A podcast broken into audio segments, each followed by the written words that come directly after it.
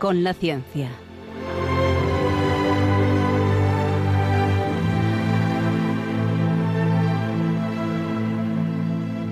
Dirigido por Javier Ángel Ramírez.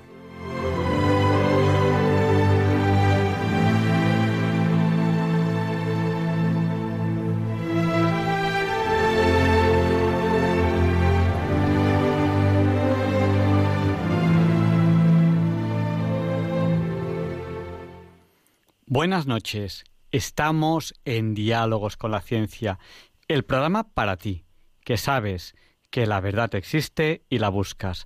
En Radio María, gracias a Dios, todos los viernes en sus dos primeras horas. Transmitimos para todo aquel que quiera escucharnos. En España, a través de la frecuencia modulada y la televisión digital terrestre, donde pueden escucharnos en calidad digital. Transmitimos para todo el mundo también. Ahora les contaremos cómo. Hoy tenemos una entrevista muy especial. Vamos a entrevistar a Jorge Manuel Rodríguez Almenar. Él es presidente del Centro Español de Sindonología y queremos hablar con él del Santo Cáliz. Y ahí lo dejo, aunque luego lo presentaré como el Santo Cáliz de Valencia, luego veremos por qué y tendremos también las secciones habituales del programa. Me había quedado explicándoles cómo pueden escucharnos desde cualquier lugar del mundo, porque claro, si viajan por España, nos pueden escuchar en la TDT, en la, en la televisión. Pero ¿y si no tienen televisión? Pues en cualquier ordenador o en cualquier teléfono móvil. ¿Cómo? Pues en www.radiomaria.es, ahí nos pueden escuchar. También en el canal de YouTube Radio María España. Y en dispositivos móviles, tablets o teléfonos móviles, hay aplicaciones como por ejemplo Radio María España en la que pueden escucharnos. Sé que hay muchas personas que nos escuchan así a lo largo de todo el mundo. ¿Que qué les voy a decir? Que se queden con nosotros, porque hoy no es un día cualquiera. Hoy es el último día del mes de julio. Sí, ya es 31 de julio de 2020. Ya es el último día, el último programa de julio. Y alguno dirá, ahí donde yo estoy todavía es día 30. Pues sí, los que tengan la suerte de estar en algún lugar del mundo que esté un poquito más al oeste, todavía es día 30. Bueno, están a punto de entrar en el último día de julio. Ya se va julio, ya empieza agosto, en plena ola de calor. Es una ola de calor, bueno, un chiste que me ha llegado decía es una ola de calor del Sáhara porque les ha llegado aire cálido de Córdoba. Algo parecido pasa, ¿no? Lo que ocurre es que nos ha llegado aire caliente del desierto, parece ser. Bueno, pues tendremos que pasar así esta noche. Yo les voy a acompañar y voy a intentar que para ustedes sea la noche lo mejor posible. Y ustedes van a participar enseguida en directo, porque les abriremos el micrófono a ustedes para que nos pregunten lo que consideren oportuno en la última parte de la entrevista. Y cómo no, a través del WhatsApp. Ya nos ha saludado por, más, por WhatsApp Emilia de Alicante, Pilar de Coria y enseguida nos saludarán más personas. ¿Cuál es nuestro WhatsApp?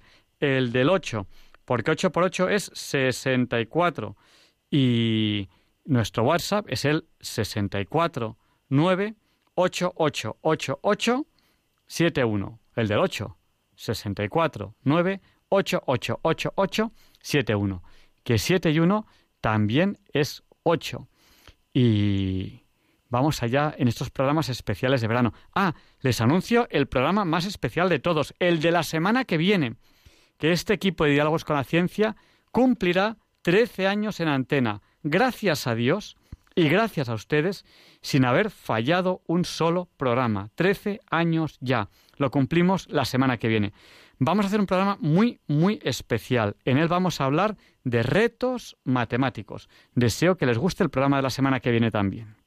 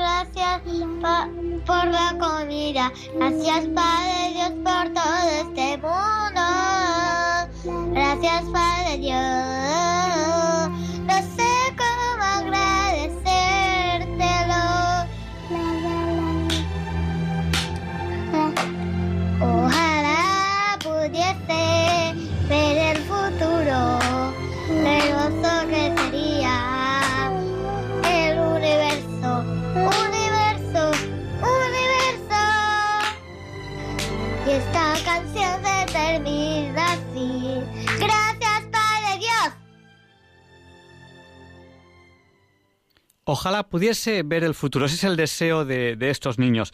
Semana a semana, programa a programa, allá vamos, camino al futuro.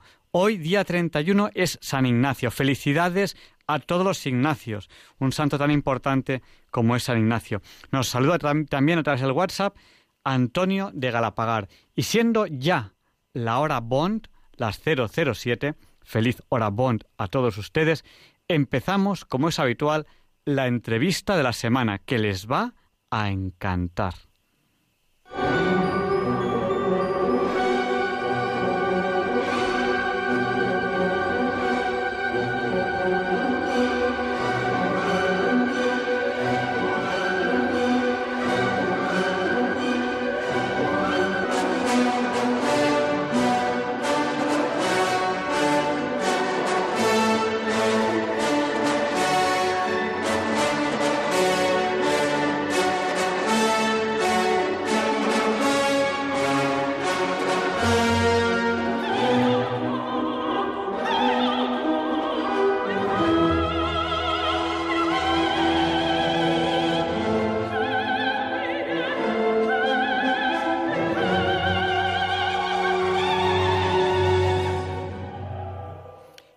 Esta es la sintonía con la que presentamos la entrevista de la semana. Y para mí es un gran honor eh, volver a tener hoy en el programa a Jorge Manuel Rodríguez Almenar. Él es presidente del Centro Español de Sindonología. Eh, buenas noches. Buenas noches, encantado de estar con ustedes. Bueno, pues quizá podíamos empezar siempre que, que, le, que, que, le, he entrevistado, que tampoco ha sido muchas veces aquí en, en la radio. La semana pasada hablamos con Nicolás Dietel de, de, la Sábana Santa, de la síndone, y hoy queríamos hablar con usted de, del Santo Cáliz, pero quizá podíamos empezar recordando qué es el Centro Español de Sindonología.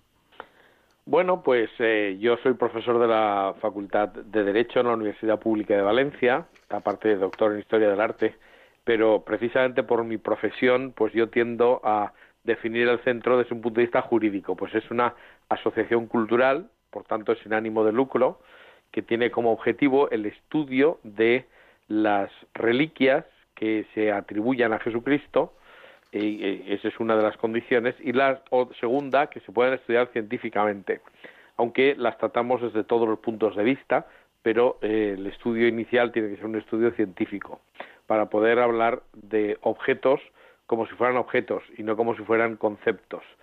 Es una cosa que me gusta decir mucho porque eh, la sábana santa, por ejemplo, que es nuestro objetivo principal, eh, pero también son otras reliquias, bueno, pues nuestro objetivo principal eh, hay veces que se trata como si fuera un concepto, ¿no? Si la sábana santa existe o no existe, no, no, no. Vamos a ver, tenemos que partir de la idea de que hay un objeto que se, le, se considera la sábana santa, es decir, la mortaja de Cristo, y entonces hay que ver, hay que estudiarlo como un objeto, es decir, con un estudio científico, no elucubrando teorías, sino sencillamente dando datos. Eso es importante. Y eso tanto la sábana santa como cualesquiera otras reliquias. ¿Y por qué que sean de Jesucristo? Pues porque en el fondo nosotros no nos importan las reliquias en general, sino nos importan especialmente aquellas reliquias que nos hablan de la persona a que se le atribuyen. Y, en fin, yo también digo a veces que esto es como si uno pues estuviera, estuviera estudiando a Napoleón y encontrara una carta de Napoleón y en lugar de leerla, pues dijera, oh, qué bonito, pues la voy a guardar, la voy a poner en un marco y la, y la veneramos, pero no la leemos, ¿no? Pues las reliquias son un poco así, son documentos que nos hablan de la persona a la que se atribuyen y entonces ahí está nuestro objetivo, ¿no? Leer esas reliquias. Eh, hablamos la semana pasada de, de la síndone, de la sábana santa, desde luego un objeto arqueológicamente hablando y científicamente hablando espectacular. Em, fundamentalmente porque una de las, características, de las características que tiene es que a fecha de hoy, 31 de julio de 2020, no se puede hacer una igual. O sea, no hay manera científica de momento de hacer una, una igual. Y eso es un gran misterio. Y, hablamos de eso la semana pasada. Hoy queremos hablar con Jorge Manuel Rodríguez Almenar, presidente del Centro Español de Sinología. Queremos hablar de el Santo Cáliz de Valencia. Santo, Cáliz y Valencia. ¿Por dónde empezamos? Por Cáliz. Es un cáliz. ¿Qué tiene de especial ese cáliz para que estemos hablando de él? Bueno, eh, vamos a ver. Desde el siglo XV se guarda en Valencia eh, y concretamente en la catedral de la ciudad se, encuentra un, un, bueno dentro del conjunto de reliquias que los reyes de Aragón trajeron a Valencia porque pocas veces se dice pero al final en el siglo XV eh, cuando el rey eh, Martín el Humano eh, perdón el rey Martín el Humano no su, su nieto cuando llega este eh, Alfonso el Alfonso Magnánimo y levanta la sede de la, de la capital de la Corona de Aragón, que estaba en Barcelona, y se la trae a Valencia, eh, pues resulta que eh, se trae todo el relicario porque se trae la corte. Poca gente sabe que en la, en la, en la Corona de Castilla, en la capital era Toledo siempre, pero en Aragón la corte estaba donde estaba el rey y esa era la capital, no había una capital fija. Y entonces, a lo largo de la historia estuvo en Zaragoza, estuvo en Barcelona y también estuvo en Valencia a partir del siglo XV, Alfonso Magnánimo se trae la capital a Valencia, deja aquí a su esposa y queda aquí la corte y se trae las reliquias. Y por otra parte, eh, bueno, pues él continúa la conquista del mundo, porque la verdad es que la corona de Aragón se extendió en el siglo XV muchísimo. Ese es el momento en el que hay dos papas valencianos, en el que el derecho marítimo valenciano se aplica eh, en todo el Mediterráneo, eh, donde en fin, el libre de del mar pues es una, desde un punto de vista jurídico, pues es una verdadera, eh, bueno, pues un documento histórico importantísimo, etcétera. Hay un montón de cosas que se desconocen, porque en general se piensa que Valencia es una ciudad provinciana y sin más, pero tuvo un pasado glorioso importante. Por eso el cáliz no está oculto en Valencia, estuvo donde tenía que estar cuando se trajo aquí. Entonces, ¿y por qué estamos hablando de él? Bueno, pues estamos hablando porque ese, eh, esa, esa copa, eh, desde tiempo inmemorial se considera que es el cáliz que usó Jesús durante la última cena. Y bueno, pues eh, los estudios científicos que se han hecho pues parecen apuntar en esa misma línea. Entonces podría ser perfectamente el cáliz de la última cena. Eh, hemos hablado de Santo Cáliz de Valencia. Bueno, yo creo que casi con lo que nos ha explicado eh, la palabra santo casi queda ya explicada. No sé si. Sí, en general, en general cuando se utiliza la, la expresión santo delante de una palabra común, eh, por ejemplo, sábana, pues santa o santa sábana, o se dice la cruz, eh, santa cruz, pues es porque nos estamos refiriendo a una reliquia. Entonces, cuando un nombre común tiene un apelativo de santo delante, no es porque la sábana sea santa, sino es santa por, por el contacto con quien con quien la tuvo, ¿no? Y el cáliz pues le pasa lo mismo. Y está en Valencia. Eh, creo que a diario se puede ver, está detrás de, un cristal, si no me equivoco, y a diario se, se puede ver. Es decir, no, eh, no, no hay que hacer nada, nada especial, simplemente pues visitando la catedral, creo que a través de un cristal pues, pues se, se, puede ver. Eh, ¿Qué hace sospechar que ese cáliz, que es una reliquia que desde luego es antigua, o sea, se ha seguido, usted nos hablaba del siglo XV, o sea, desde el siglo XV hasta, hasta ahora, siglo XXI, hay una continuidad, es decir, se puede saber que es la misma, es la misma reliquia, hay una continuidad. Pero ¿qué es lo que puede hacer suponer que sea de verdad el cáliz de la última cena? Ante todo, ante todo el estudio arqueológico. Vamos a ver, en 1959, el que era entonces arzobispo de Valencia, don Marcelino Olaechea, que está en proceso de beatificación, porque fue un grandísimo hombre, eh, pues eh, se planteó realmente conocer qué era el Santo Cáliz, si podía ser o no podía ser el cáliz de la última cena, porque había una tradición que, bueno, desde el siglo XV está en Valencia, pero desde el siglo, bueno, desde, iba a decir, desde el siglo XI, con total seguridad, como vamos a decir, se consideraba que era el cáliz de la última cena, pero eso eh, ya lleva una tradición de siglos anteriormente, ¿no? Entonces, eh, bueno, pues Eh, ¿Qué es lo que hizo? Pues se fue al catedrático de arqueología de la universidad, que entonces era don Antonio Beltrán, y don Antonio Beltrán pues eh, recibió una llamada telefónica y según nos contó, eh, pues se quedó muy sorprendido que le llamara al arzobispo y le dijo, mire, yo quiero que haga usted un estudio sobre el Santo Cáliz. Bueno, realmente le dijo, quiero que dé usted una conferencia sobre el Santo Cáliz. Y le dijo, pues mire, no, porque yo no hablo de lo que no he estudiado. Entonces le dijo, pues no, no, yo lo que quiero primero es que usted estudie el Santo Cáliz y luego nos diga a qué atenernos. Y entonces dijo, bueno, pues mire, no, porque yo tengo que desmontarlo, tengo que tratarlo como un objeto cualquiera, claro, eso lo tienen ahí al culto. Y el arzobispo le dijo, no, no, no, yo lo que quiero es que usted estudie el cáliz como un objeto. Y, entonces dijo, pues mire, no, porque yo tengo mis dudas de que pueda ser el cáliz de la última cena. Y el arzobispo le dijo, yo también, pero quiero que me lo diga el eh, catedrático de arqueología. Entonces don Antonio nos dijo que él se quedó muy sorprendido porque él no era muy adepto al régimen, es decir, no era muy franquista, dijéramos, en una España que entonces era absolutamente franquista, y por otra parte tampoco era, en fin, muy devoto ni nada de eso, ¿no? Entonces le llamó mucho la atención que le llamaran desde la instancia religiosa más alta para preguntarle y fiándose de él.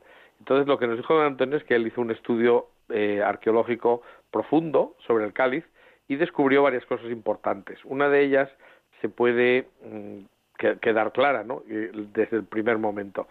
Eh, hay que tener en cuenta que actualmente si uno ve en Internet, por ejemplo, busca Santo Cáliz de Valencia o Santo Grial o en fin, algo así, es posible que le salga eh, una fotografía, lógicamente, de cómo está el cáliz hoy, en el siglo XXI.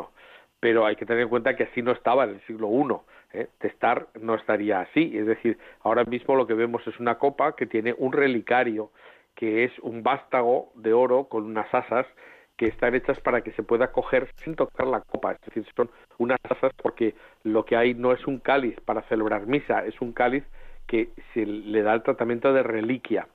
Eso es muy importante porque eh, desde, desde finales del siglo XI que el cáliz ha tenido ya el relicario, eh, pues siempre se ha considerado que era un objeto que tenía que ser venerado, no usado. ¿eh? Entonces, bueno, pues eso es diferente a cualquier otro planteamiento, ¿no? Es decir, se considera siempre que es eso, es decir, que ha sido una reliquia. Y bueno, pues eh, la copa superior es una copa de piedra, concretamente es un ágata, es decir, es una piedra preciosa, que además coincide con que es la piedra que representa a la tribu de Judá y eh, en el en el efod, es decir, en el en el bueno, pues una, una especie de placa que llevaba el sumo sacerdote sacerdote de Jerusalén con, con 12 piedras, bueno, pues la que representaba al pueblo judío, o concretamente a, la tribu de Judá, pues era precisamente el, la, el ágata. Entonces, esto es exactamente lo que es. Es una piedra que hoy día, según la clasificación moderna, es una piedra preciosa, aunque antiguamente se consideraba semipreciosa. Y, eh, y eso también es otra cosa muy significativa, y es que este tipo de copas se hicieron entre el siglo II antes de Cristo y mediados del siglo I. Es decir, en el año 50 más o menos, que es cuando escribe Plinio el Viejo, que hace una verdadera enciclopedia sobre lo que era el mundo romano en el tiempo de Jesús, en el año 50, pues viene a decir este tipo de copas eh, de piedras de colores ya se están dejando de hacer porque ahora se hacen piedras, se hacen las copas con piedras transparentes y entonces pues podemos datar eh, precisamente el cáliz o este tipo de cálices entre pues eso el siglo II antes de Cristo y mediados del siglo I. De hecho, en el Museo Británico de Londres hay dos copas perfectas y otra rota, pero las tres son prácticamente idénticas a nuestro Santo Cáliz y eh, pues están datadas entre el año 1 a 50 después de Cristo. Es decir, que desde un punto de vista arqueológico, por, por comparación, se puede saber que este tipo de, copa existía entre el, eh, en el tiempo de Jesús, es decir, que pudo ser así. Pero además eh, eh, hay un detalle importantísimo y es que cuando Jesús celebra la, en la última cena e instituye la Eucaristía, él utiliza los elementos de una Pascua judía. Y hay que tener en cuenta que los judíos tienen, por el mandato del Antiguo Testamento, del Deuteronomio, tienen la obligación de celebrar la Pascua que es una fiesta que se celebra todos los años y eh, pues el 14 de Nisan, ¿no? Y ese y esa fiesta, el, esa fiesta de los ácimos que llaman actualmente, pues tiene una serie de, simbología muy clara, ¿no? Se, se conmemora la liberación del pueblo de Israel y el paso del ángel eh, exterminador que, eh, pues, bueno, fue el, momento en el que el pueblo de Israel, pues, asumió la libertad. Y Jesús, en ese contexto y utilizando los elementos de un, del, del seder de Pesha, es decir, seder significa, eh, pues, el rito, el rito de la Pascua, eh, pues cogiendo esos elementos hace una cosa nueva que se instituye la Eucaristía. Nosotros en nuestra misa tenemos, por ejemplo, la bendición del pan y del vino que se hace en la Pascua judía, pero Jesús hace algo más. Cuando dice esto es mi carne o esto es mi sangre, lo que está haciendo es consagrar. Entonces eso es algo diferente. Entonces eh, la copa en la que eso, esa nueva alianza se hizo, eh, pues es muy importante, porque hay que tener en cuenta que Jesús cuando hace esto se está reconociendo Dios. A mí me, hace mucha gracia porque muchas veces la gente dice, bueno, y entonces, ¿cómo sabemos en qué momento Jesús se proclamó Dios? Pues muy sencillo. Yo que soy profesor de Derecho, como he dicho, y, soy, y explico precisamente contratos en la universidad, tengo claro que lo que era una innovación. ¿Qué es una innovación? Pues es una la realización de la modificación de un contrato preexistente modificando alguna, algún elemento, pero manteniéndose el mismo contrato. Entonces, eh, hay que tener en cuenta que eh, en la Pascua se recuerda el contrato, es decir, la alianza de Dios con el pueblo de Israel, y concretamente en la sangre de Abraham, en los descendientes de Abraham. Y Jesús le da una significación distinta porque lo que hace es decir, este es el cáliz de mi sangre eh, que se ha derramado para el perdón de los pecados. Es decir, lo que él promete eh, concretamente en la tercera copa que se bendice, que es la que Jesús consagró, eh, en esa tercera copa lo que él hace es decir que, bueno, pues modifica los términos del contrato, pero eso solo puede hacer quien ha hecho el contrato originario. Es decir, que si yo llego y le digo a alguien, vengo, me voy al banco y digo, quiero renegociar la hipoteca de mi suegra, lo primero que te dirán es que venga su suegra, ¿no? Que es la que es parte del contrato. Pues eso es así, es decir, eh, Jesús hace una innovación, que eso es una figura que ya existía en tiempo de Jesús, en la época de los romanos, y, perfectamente, entonces lo que hace es alterar el contrato, la, la alianza pasa a ser nueva siendo la misma. Precisamente eso es lo que es muy bonito, ¿no? Entonces Jesús ahí se reconoce como Dios y lo que hace es prometer que va a entregar su, su sangre por nosotros. Es curioso que en la Pascua judía, lo he dicho implícitamente, pues hay cuatro copas que se bendicen, o mejor dicho, se bendice una copa cuatro veces. Eh, la tercera copa es la copa eh, de, la, eh, de la bendición, se suele decir a veces, pero también se llama de la redención. Y la cuarta y última copa, que es la que pone fin al rito, es lo que se llama la copa de la consumación. Sobre eso habría que decir algo a continuación, pero no quiero alargarme mucho. Bueno, un tema, un tema interesantísimo. Estamos en Diálogos con la Ciencia, en Radio María. Estamos entrevistando a Jorge Manuel Rodríguez Almenar. Él es presidente del Centro Español de Sinología. Es doctor en Historia del Arte y es profesor en, Derecho, entre otras muchas cosas. Y estamos hablando con él del Santo Cáliz de Valencia. Antes de dar paso a los oyentes, pues hay una pregunta que, quizás algunos tengan, tengan en mente. Eh, bueno, ¿por qué piensan, piensan ustedes que este cáliz pudo estar en manos de Cristo y a lo mejor otros que en algunos lugares del mundo veneran, a lo mejor no? Pues eso es muy fácil de contestar y se puede contestar en dos minutos o en menos.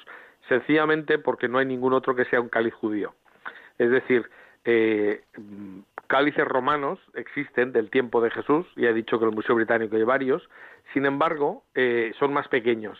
Eh, las prescripciones rabínicas para el, cáliz de bendición que se utiliza en una Pascua judía son muy concretas, los judíos son muy estrictos en eso. Y entonces, por ejemplo, eh, se, tiene, se tiene que tener una capacidad eh, de, líquido en centímetros cúbicos o en la medida judía correspondiente muy concreta, que es exactamente la que tiene nuestro cáliz. Los otros no lo tienen. Entonces no hay nada más que decir. Es decir, si la pieza no pudo estar en una Pascua judía, no pudo ser la copa de la última cena. La única en el mundo que puede ser es la nuestra. Y además cumple los requisitos porque es uno de los cálices es de los que se llamaban los cálices preciosos. Normalmente en la Pascua se utilizan cálices más pulgares, pero hay que tener en cuenta que Jesús celebra, eh, y eso era una cosa que hacían los judíos cuando iban a celebrar la Pascua a Jerusalén, pues había lugares donde se podían reunir incluso con sus discípulos para celebrar, para cumplir el rito. Y entonces eh, Jesús se reúne en el cenáculo eh, en casa de un hombre rico. ¿Cómo lo sabemos? Pues por lo que dice el propio, eh, propio evangelista Marcos. Dice Jesús, id a la ciudad y encontraréis un hombre que lleva un cántaro de agua. Eso es un sirviente, por tanto el dueño de la casa tenía sirvientes. Dice, seguidle y allí donde entre, preguntad al dueño de la casa, ¿dónde está la sala donde coma la Pascua con mis discípulos y él os enseñará una habitación grande en el piso de arriba ya amueblada. Por tanto, tenemos, es un hombre que tiene sirvientes, porque es un hombre con un cántaro de agua, es un sirviente, por eso no sería una mujer, porque son en Oriente las mujeres que van por agua a la fuente. En segundo lugar, dice una habitación en el piso de arriba, luego es una casa de dos pisos, que eso solamente lo tenían los, lugares acomodados y además amueblados, es decir, al estilo romano, con divanes eso, ese tipo de casas estaban todas en torno a el, palacio del rey, es decir, es la ciudad alta de Jerusalén, la ciudad importante. Entonces, el cáliz, todas las familias judías tienen un cáliz para la bendición de la, de la Pascua. Y ese, claro, está en, al nivel del dueño de la casa. Entonces, el cáliz que usa Jesús eh, no es suyo, es una tontería gordísima lo de lo de Indiana Jones y la última cruzada que coge un cáliz de madera y dice, este es el cáliz de un carpintero. Es inconcebible que Steven Spielberg, que es judío, no sepa que una Pascua judía no se puede realizar con un cáliz poroso. Un cáliz de madera no puede mm, purificarse. Un cáliz de piedra sí. Por eso tiene que estar, tiene que ser una piedra muy pulida. Y el ágata es perfecta para eso. De hecho, una de las cosas que se ha descubierto en el estudio arqueológico de nuestro santo cáliz es que está mucho más pulido por dentro que por fuera, porque se trata de que no tenga ningún tipo de poro, para que sea puro y la piedra purifica incluso el contenido. Entonces es eh, bueno pues muy significativo, o sea, es de piedra, tiene las condiciones, tiene el tamaño correspondiente y además es un, es un cáliz de los que existían, los cálices esos eh, especiales que se podían utilizar eh, por gente que tuviera un cierto nivel económico alto. Por tanto, eso descarta a todos los demás. O sea, hay un cáliz de no sé dónde que es, pues muy bien. Hay otro que tal, es un plato. Hay otro que, tal, que es el regalo de Carlomagno. Hay otro que tal, o sea, no hay ninguno que sea. Y este cáliz pudo estar perfectamente porque esta es la época. Eso lo tenemos claro y además es un cáliz judío. Entonces, eh, bueno, uno puede pensar, y los, y los apóstoles podían distinguir cuál era el cáliz de Jesús, claro, porque eso es lo que ocurre en las familias judías. Para ellos la copa de bendición es la copa que representa su unión con el pueblo de la, de la alianza. ¿eh? Entonces los apóstoles cuando vieron a Jesús hacer una cosa insólita, que es modificar un rito que es inmodificable y que está prescrito por Dios con, con total exactitud, y, hacer un cambio, los cambios que hace Jesús son dos eh, por una parte lo que hemos dicho, retoma, o sea, toma la, la, alianza y la convierte en otra cosa, pero además, y eso, por eso antes he dicho que tenía que decir algo, lo puedo decir ahora mismo, eh, omite la cuarta copa. Eh, la cuarta copa es la copa de la consumación que he dicho que es el que pone fin, en la copa que pone fin a la, a la Pascua, al rito de Pascua. Y si seguimos atentamente lo que dicen los cuatro evangelios, hay uno que nos dice que Jesús, después de utilizar la copa, dijo, no volveré a tomar del fruto de la vid hasta que esté en mi reino. Y otro evangelista nos dice que cantando el jalel, que es la aleluya, eh, dice, salieron a orar, salieron al, al, monte de los olivos. Curiosamente, después del jalel va la cuarta copa. Entonces parece que dos evangelistas hacen de casi nada, nos cuentan de la última cena, sin embargo, nos dicen nos dan a entender que no se usó la cuarta copa. Entonces, ¿cuál es el truco? ¿Cuál es, la, cuál es el misterio? Muy sencillo. Si nosotros seguimos leyendo lo que pasa a continuación, cuando Jesús se va al huerto de los olivos, lo que pasa es que esto no se explica en misa. No sé por qué los sacerdotes o no lo saben o no lo quieren contar, o no, no sé, no lo entiendo, porque es muy fácil de entender. Cuando Jesús se va al huerto de los olivos, eh, recordemos que le dice al Padre, pase de mí este cáliz. ¿Cuál es el cáliz que que pide que pase, el de la consumación, es decir, Él ha prometido la entrega de su sangre por nosotros, pero eso se consumaría al final. Y, eso es lo que se celebra con la cuarta copa. Entonces, lo que está diciendo Jesús es que eh, le cuesta el cumplimiento de su promesa, pero sin embargo la cumple y la cumple cuando, no el jueves, sino el viernes. Cuando Jesús está en la cruz es cuando, después de haber rechazado el vino con mirra, que era un narcótico que se utilizaba para que muriera eh, el reo antes, eh, muriera más pronto en la cruz. Eh, sin embargo, cuando en el momento final nos dice el evangelista que le acercaron una, una esponja empapada en vinagre, que también es fruto de la vid y que vale a estos efectos como del cumplimiento pascual, lo que pasa es que nadie toma vinagre, pero por ejemplo podría tomarse mosto, no es obligatorio que sea un, vino fermentado. Pues, eh, es decir, Jesús, eh, fijaos que cuando dice eh, en el último momento, probando el vinagre, dijo, todo está consumado, lo que dice es lo que está prescrito en la Pascua, es decir, él lo que le da es a ese beber el vinagre le da el carácter de la cuarta copa, es decir, ahora he cumplido mi promesa. Por eso la Iglesia Católica siempre ha dicho que no se puede separar la última cena del sacrificio de la cruz, porque de hecho Jesús deja abierta el rito de la Pascua hasta el momento del cumplimiento de su sacrificio en la cruz, que es cuando empieza su reino y cuando efectivamente se puede decir que se ha consumado la promesa que se hizo en la tercera copa eh, en el momento de la muerte, que es cuando toma el vino por última vez. Ya digo, esto es una lástima que no se diga porque es fácilmente entendible. Eh, de hecho, tenemos grupos de protestantes que separan la cena del sacrificio, entienden que el sacrificio no puede ser la cena. Bueno, pues es que esto los judíos iniciales lo entendían perfectamente, porque es la consumación de la promesa anterior. Además, eh, sin querer, hemos mencionado eh, otros temas, por ejemplo, pues, eh, pues ahora ya, eh, después de, la pasión de nuestro Señor Jesucristo, pues viene el Santo Sepulcro, del cual algún día, algún día tenemos que hablar. Dejamos a lo mejor ese tema para septiembre así, porque es un tema interesantísimo. yo creo que vamos a abrir ya el micrófono a los oyentes. Cojan papel si quieren llamarnos, hacernos cualquier pregunta o sobre, sobre la entrevista. y nuestro número de teléfono, apunten, es el 91 005 94 19. Se lo repito, por si no tenían a lo mejor a mano papel o lápiz. Eh, 91 005 94 19. nos han escrito también en el WhatsApp, porque en el WhatsApp también si quieren nos pueden hacer preguntas, aunque yo creo que casi es mejor hacerlas por teléfono. Eh, pero de momento, pues como todavía no era momento de preguntas, pues fundamentalmente nos llamaban para, eh, para saludar, ¿no? Eh, pues desde Aulesti eh, nos, nos, nos, saludan y una persona que además nos, nos da recuerdos para, para su madre. Y, también tenemos otras llamadas, por ejemplo, desde Salamanca o Charo desde, desde Las Arenas. Y, bueno, vamos a dar paso ya a la primera llamada, que la acabamos de perder. Teníamos una llamada ahí que justo acababa de entrar, nos acababa de llamar un teléfono al 91 005 9419. Le he puesto en espera un momentito mientras le daba paso y se debe haber pensado que no se lo hemos cogido y, ha colgado.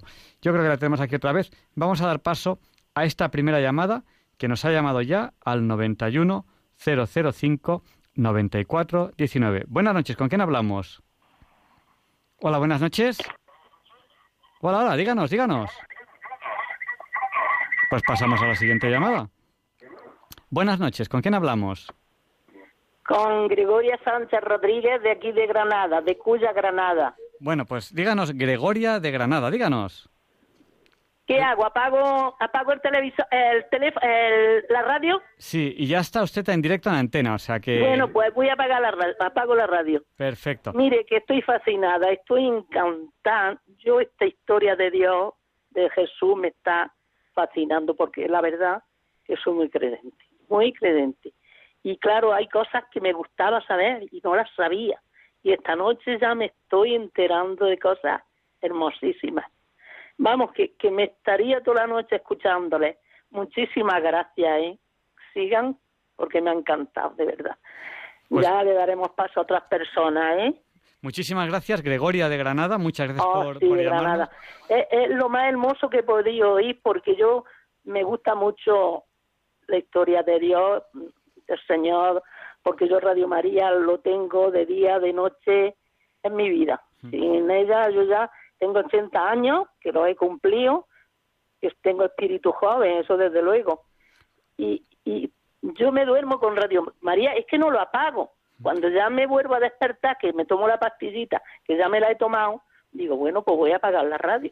Pero claro, me vuelvo a despertar y a las tres tengo el rosario, oigo rosario, a las seis tengo el del Papa, a las nueve y media tengo luego las conferencias. Estoy encantada. Así que tengo 80 años y ojalá me deje el Señor siquiera hasta 100 para seguir escuchando. Pues ¿Eh? Gregoria, esta, esta jovencita de 80 años que nos acaba de llamar, muchísimas es un gracias. encanto, es un encanto la Radio María, porque la Virgen nos da la vida, su manto nos está cubriendo a todos, y yo le pido por todo lo malo que ha pasado, que estamos pasando, en fin, Pues nada, que mucha- sigan mucha- con mucha- salud gracias, para que nos puedan dar estas charlas y, y las conferencias de todos los sacerdotes, la misa hoy de Jaén, mi chala, ay el curita, ay el padre este de Jaén, de un pueblo muy raro que no se nombra, la verdad. Todo, Pues- que lo oigo todo, que muchísimas gracias y que sigan trabajando con este amor. Adiós, buenas noches. Gracias, Gregoria, y no nos olvide en sus oraciones. Y vamos a dar paso a, a María. Buenas noches, María. Buenas noches. Díganos, el micrófono es suyo. Pues, mm, yo quiero preguntarle que si el Cali, de, que están hablando de Valencia, Sí. que si mm, en el año, en el año no, en el siglo XV estaba como está hoy. Pues le, le respondemos en antena. Sido- Eh, Ha sido restaurado. Hoy también quiero también quiero decirle que el año la semana pasada mm, no pude intervenir porque ya se acabó el eh, la llamada de la sábana santa. Pues mm, yo digo lo que ha dicho también ese caballero, que ese sello fue el que Dios dejó que era su cuerpo en la sábana. Y eso no, no, no se puede describir. Ten- ten- tendremos otro otro programa sobre, sobre la síndrome. Bueno, pues le preguntamos a, a Jorge Manuel Rodríguez Almenar qué ha cambiado en el cáliz desde el siglo XV hasta ahora, sobre todo si ha sido restaurado. Y de la piedra y de la piedra azul, ¿no? ¿Ha, ha dicho que azul? Ahora, ahora nos lo cuenta. Y co- Y el color de la piedra un poco. Pues le preguntamos a Jorge Manuel. Buenas noches, gracias. María, buenas noches. sí.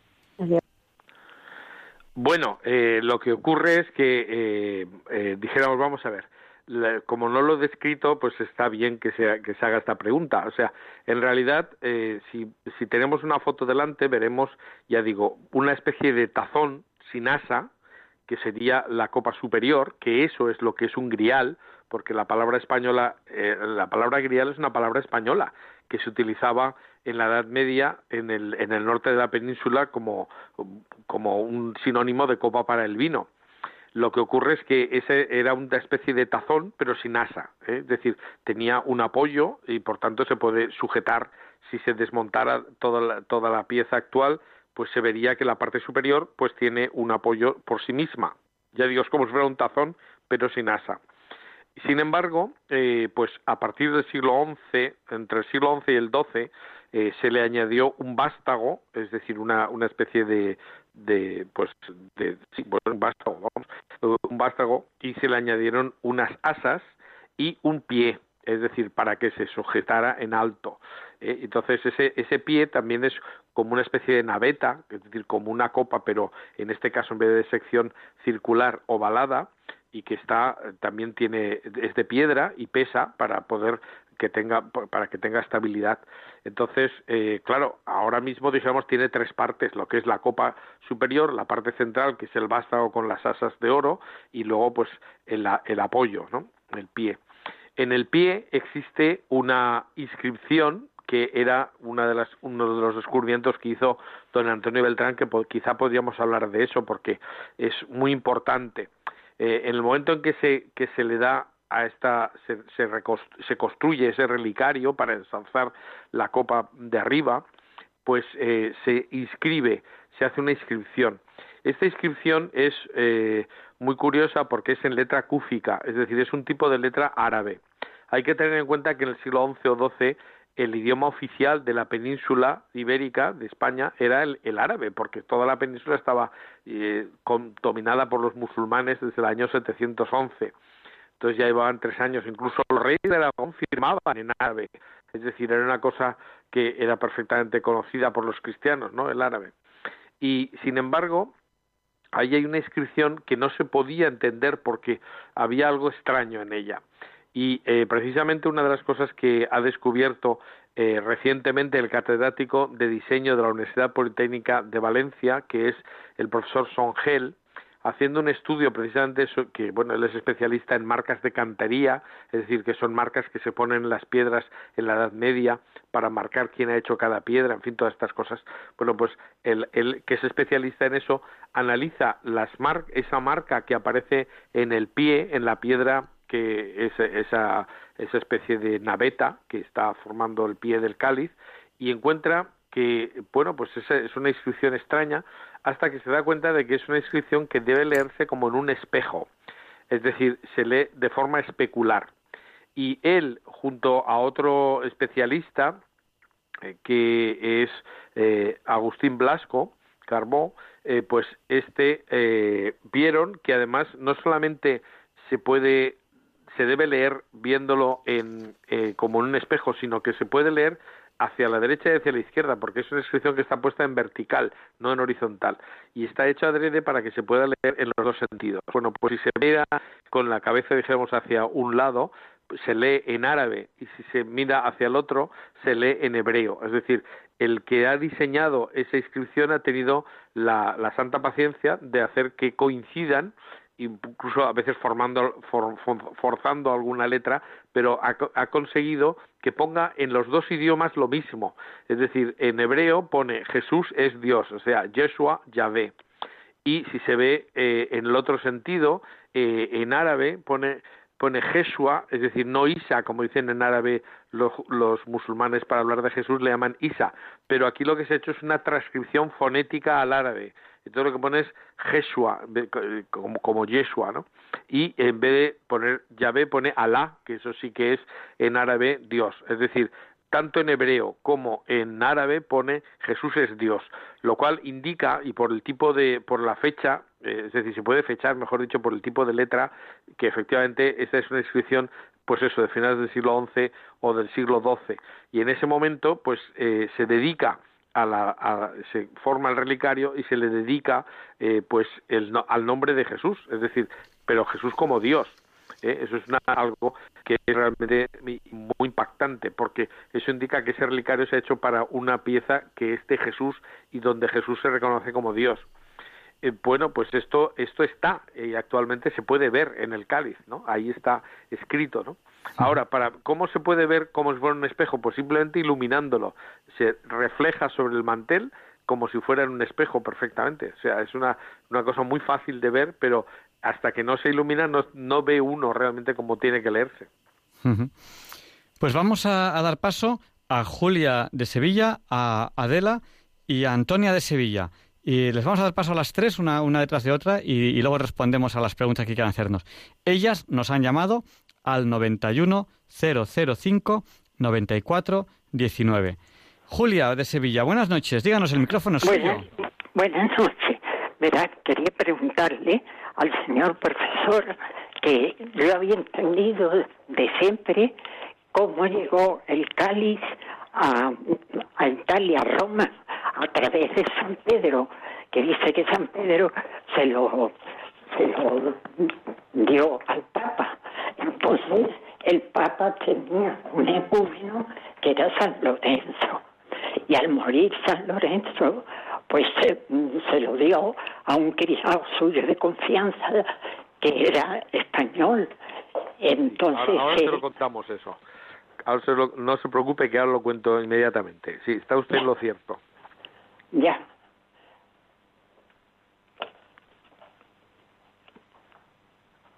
Siguiente.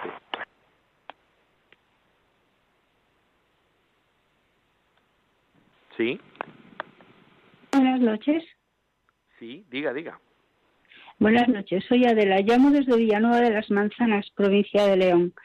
Eh, mi duda es porque hace un año en el, pues aquí en San Isidoro existe un cáliz, eh, pues que también de alguna manera siempre se ha venerado como el cáliz procedente de, Jerusalén.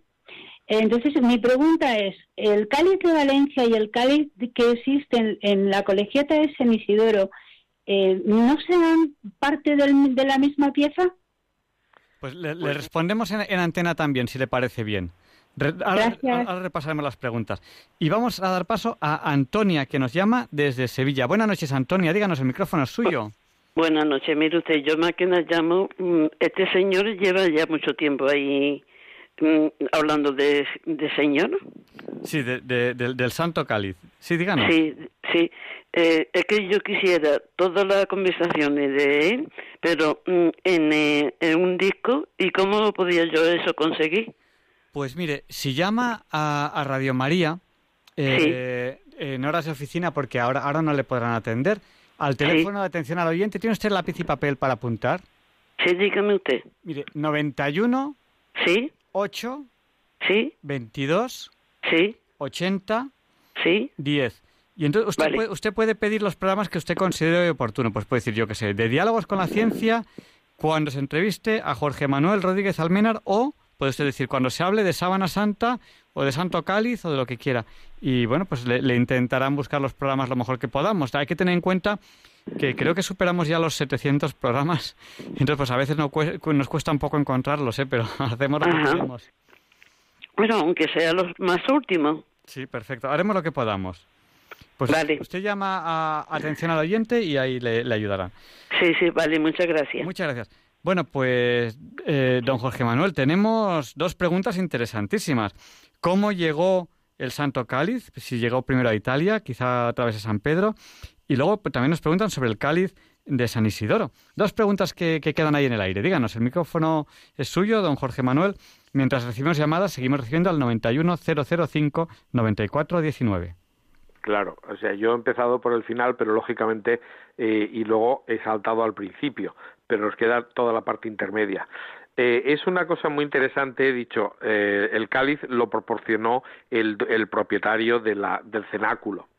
Y si nosotros seguimos leyendo, leemos los hechos de los apóstoles, tenemos una pista de quién puede ser el propietario de la casa del cenáculo donde celebró Jesús la última cena, porque hay un episodio que se lee en la fiesta de San Pedro, pero la gente no sabe a qué nos estamos refiriendo, qué fecha es, pues eh, que dice lo siguiente, el año 44 estaba San Pedro eh, en prisión por haber predicado a Jesucristo, el rey Herodes lo mete en prisión.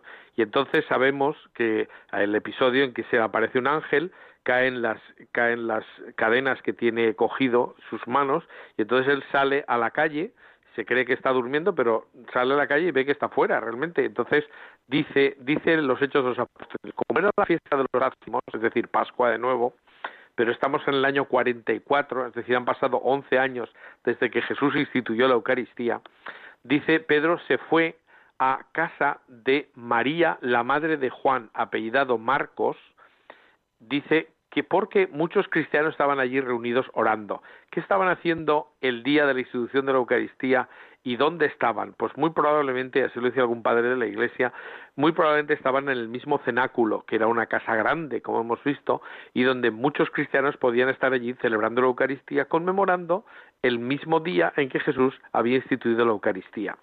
Pero ahí dice, eh, ahora ya no habla de un dueño de la casa, dice la casa de María, la madre de Juan, apellidado Marcos. Es decir, ha muerto el dueño de la casa y ahora el hijo se llama Juan Marcos. Pues este lo conocemos perfectamente porque este es el, el apóstol, mejor dicho, el evangelista Marcos, que sabemos con total seguridad que es el que tradujo y el que recogió la predicación de San Pedro en Roma.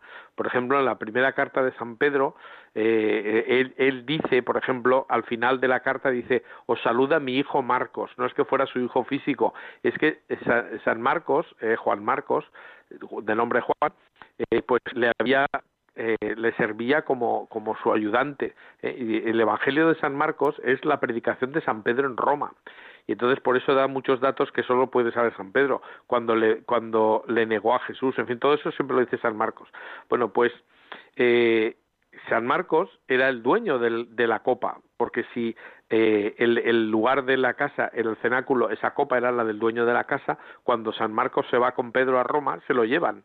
Es decir, porque eso es lo que haría un judío, se llevaría siempre consigo la copa de bendición, que eso es lo que hacen. Entonces, eh, pues con San Pedro y con San Marcos el cáliz eh, llega a Roma.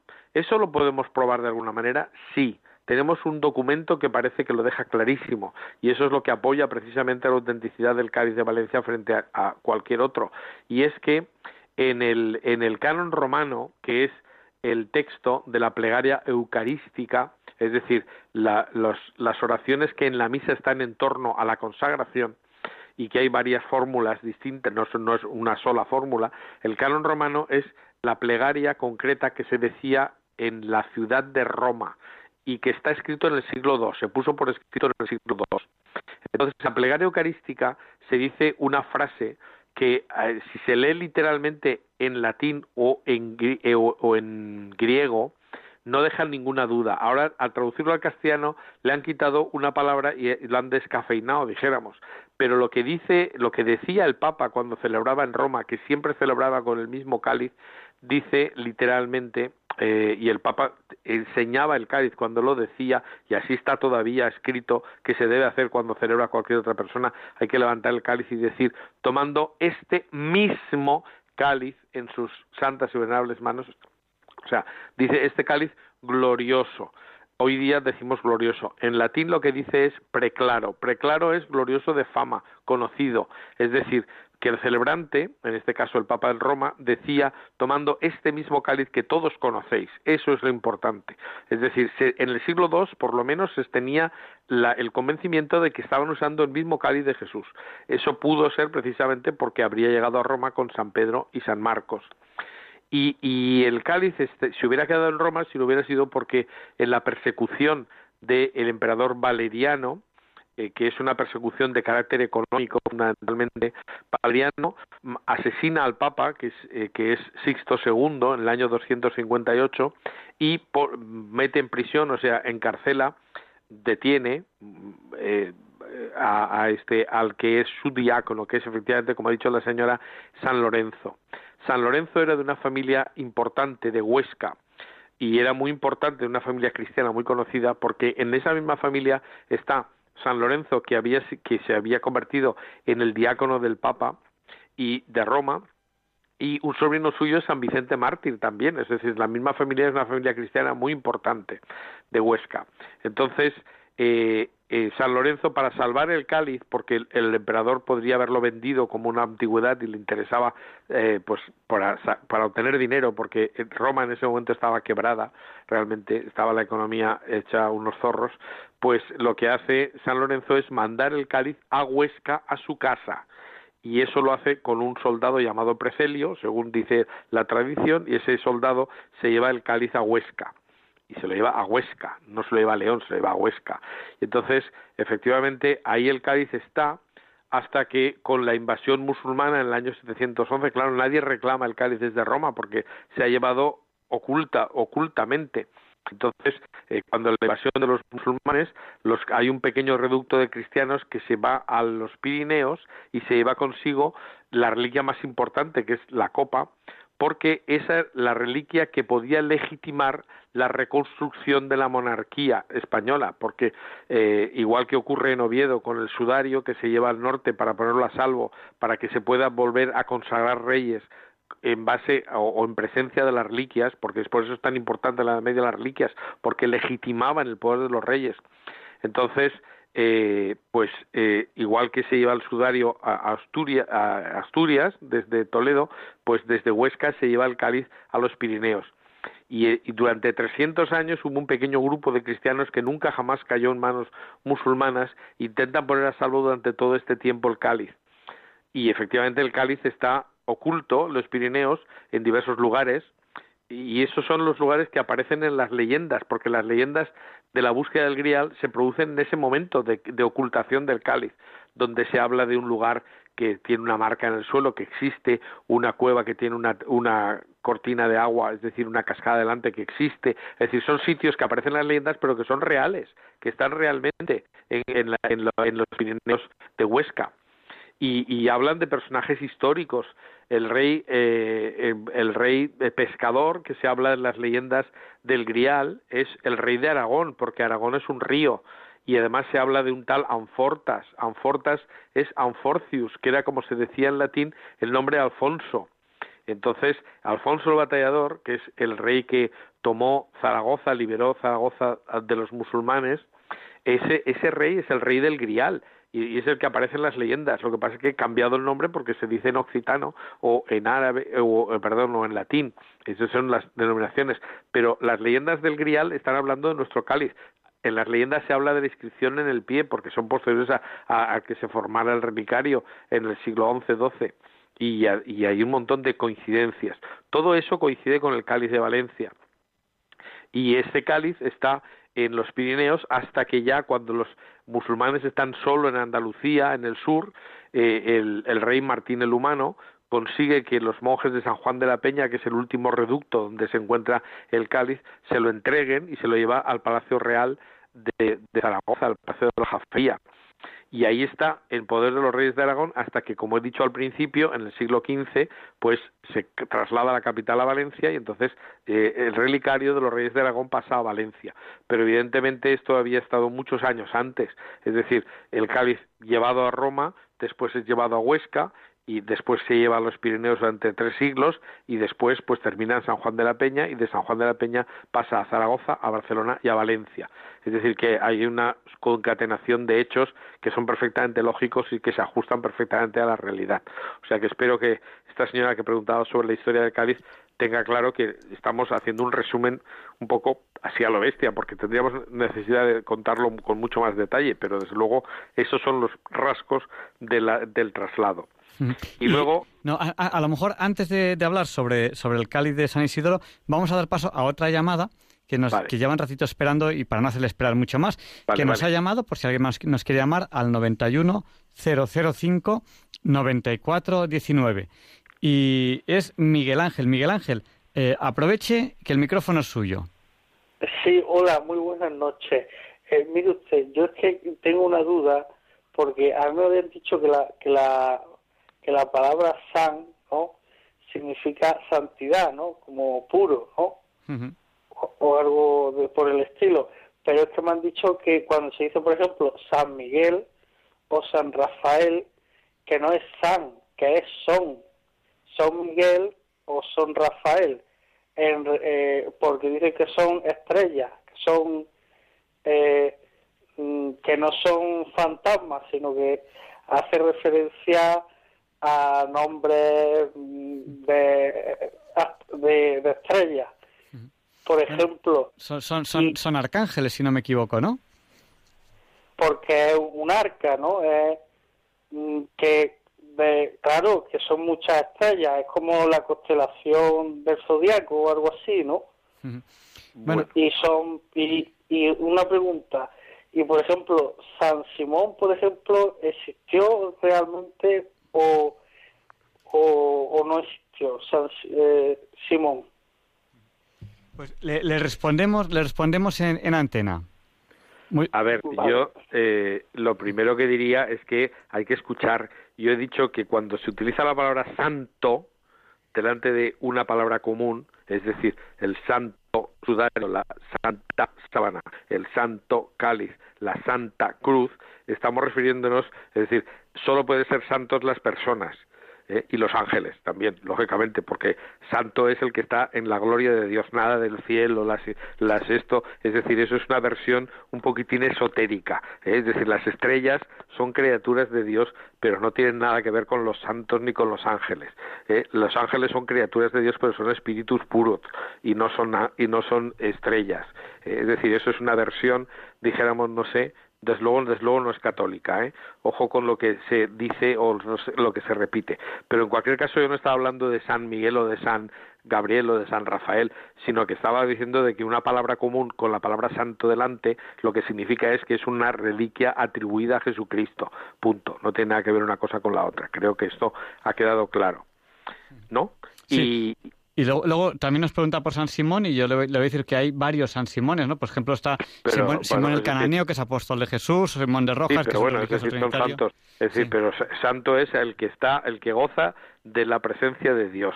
Bien porque ha sido creado por él como un espíritu puro, como un ángel, o bien porque eh, se ha ganado el cielo. Y fuera, de eso no hay santos. Luego hay que, hay que tener mucho cuidado, aprovechamos esta llamada de Miguel Ángel, porque eh, los católicos somos gente de, de, buena fe y a veces nos, nos, dejamos, nos dejamos liar. Nos cuelan goles. Sí, nos, nos cuelan goles. Empiezan a hablarnos de, estrellas, de energías. Mire usted, energía es aquello capaz de producir un trabajo. Está definido así en los libros de física. Y lo demás no son energías. Lo demás es que la gente quiere ser atea y quiere hablar del alma. Y como quiere ser atea y quiere hablar del alma, ¿cómo habla del alma si es ateo? Pues hablando de energía. Y no, no es así. Es, más divertido todavía porque la energía es parte de la materia. Claro. Entonces, cuando uno habla de energía como si fuera contradictorio a la materia, eso es una barbaridad desde el punto de vista de la física. Lo que se contrapone a la materia es el espíritu. Lo que pasa es que como no se puede decir espíritu cuando uno es ateo, pues entonces inventan lo de energía, pero la energía, eh, pues en fin, es decir, en física es parte de la materia. que con la velocidad este, bueno, estar en la famosa fórmula de, que, de física que conocemos. Y vamos a dar paso a Antonia de Córdoba y no nos olvidamos de, de, la, de, la, pregunta que nos queda que nos queda ahí en el aire del Cali de, San Isidoro. Eh, Antonia de Córdoba, buenas noches, díganos, el micrófono es suyo. Buenas noches, muchas gracias por el programa. Ay, voy a bajarlo. Nada, era, era así que, que no sé yo si, yo nunca he oído nada, si, si hay milagros así reconocidos que haya hecho el Santo Cali. Pues Por ejemplo, la sábana santa tampoco sé si hay milagros de... Y no sé, vamos, que yo, yo, me yo creo que son santos, vamos, pero que no, vamos, santos, que son auténticos. Pero por, si lo pregunto por si es una curiosidad, por si acaso hay algún milagro así reconocido.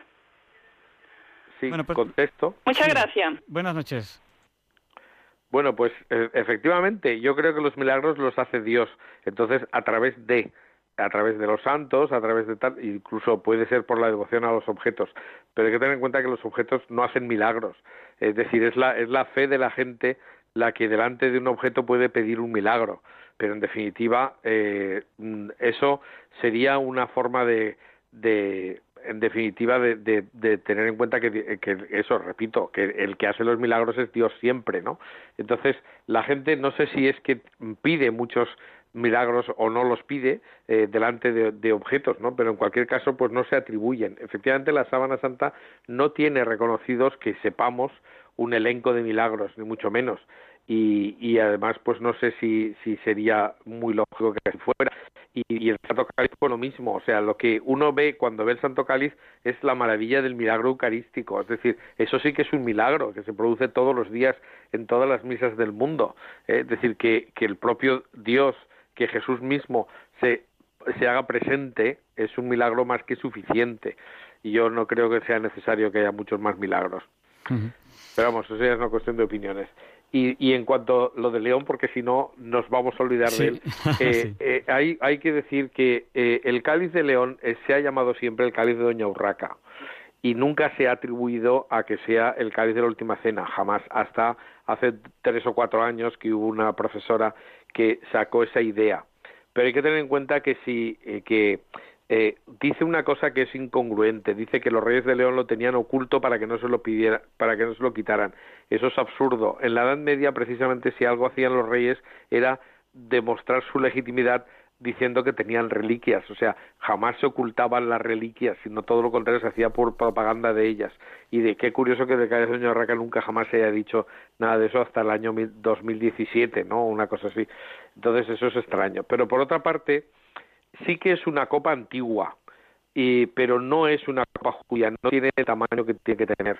Eh, es mucho más baja y no, no se corresponde con la forma de una copa judía de la última cena. Entonces, pero sí que es verdad que eh, el cáliz de Doña Urraca, yo tengo la impresión de que se hizo imitando al cáliz eh, que, que, estaba en, en Aragón. Hay que tener en cuenta que Doña Urraca estuvo casada con Alfonso Alfonso el Batallador, Es decir, este rey que hemos dicho que es Sanfortas, que es el rey del Grial, pero ya lo tenía, lo tenía en su casa, es decir, lo tenía en, en esto en Aragón. ¿eh? Y Doña Urraca, pues probablemente hizo una copia, es decir, intentó hacer una, una copia de piedra o utilizó una, una copa antigua y, y, yo creo que intentaron hacer una réplica en cierta medida del cáliz original y, utilizando una, una pieza antigua. Eso es una opinión mía que puede ser totalmente discutible y que no tiene el valor de lo otro que estoy diciendo que sí que está basado en la ciencia. Pero a mí no me extrañaría que fuera así, porque alguna similitud existe. Lo único que ocurre es que no es un cáliz judío, por tanto no pudo estar en la última cena, cosa que sí ocurre con el cáliz de Valencia. Y vamos a dar paso a María Luisa. Eh, buenas noches, María Luisa, díganos. Buenas noches. Pues mire, yo quería a ver si de alguna manera me podrían facilitar mm, un teléfono mm, para ponerme en contacto con el señor, el catedrático Rodríguez Almena.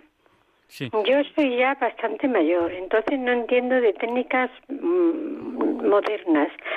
Mm, por eso le decía que a un teléfono de este señor mm, o una dirección, porque desde... Una dirección de, correo, ¿no? por ejemplo, del Centro Español de Sindonología, si ahí tienen teléfono.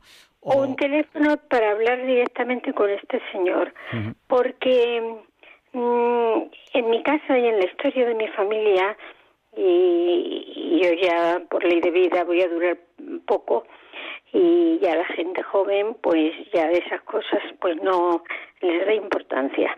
Pero nosotros, según nuestra familia, que viene de generaciones y generaciones de marinos, de, mm, de, eh, de personas que fueron a los santos lugares, de Mm, nosotros, según lo que nos contaron siempre la familia y que todo se ha ido cumpliendo porque todo se ha ido sacando documentación porque hubo fuego en la casa y se perdió todo, mm, pero esto tenía sus papeles un pequeño crucis.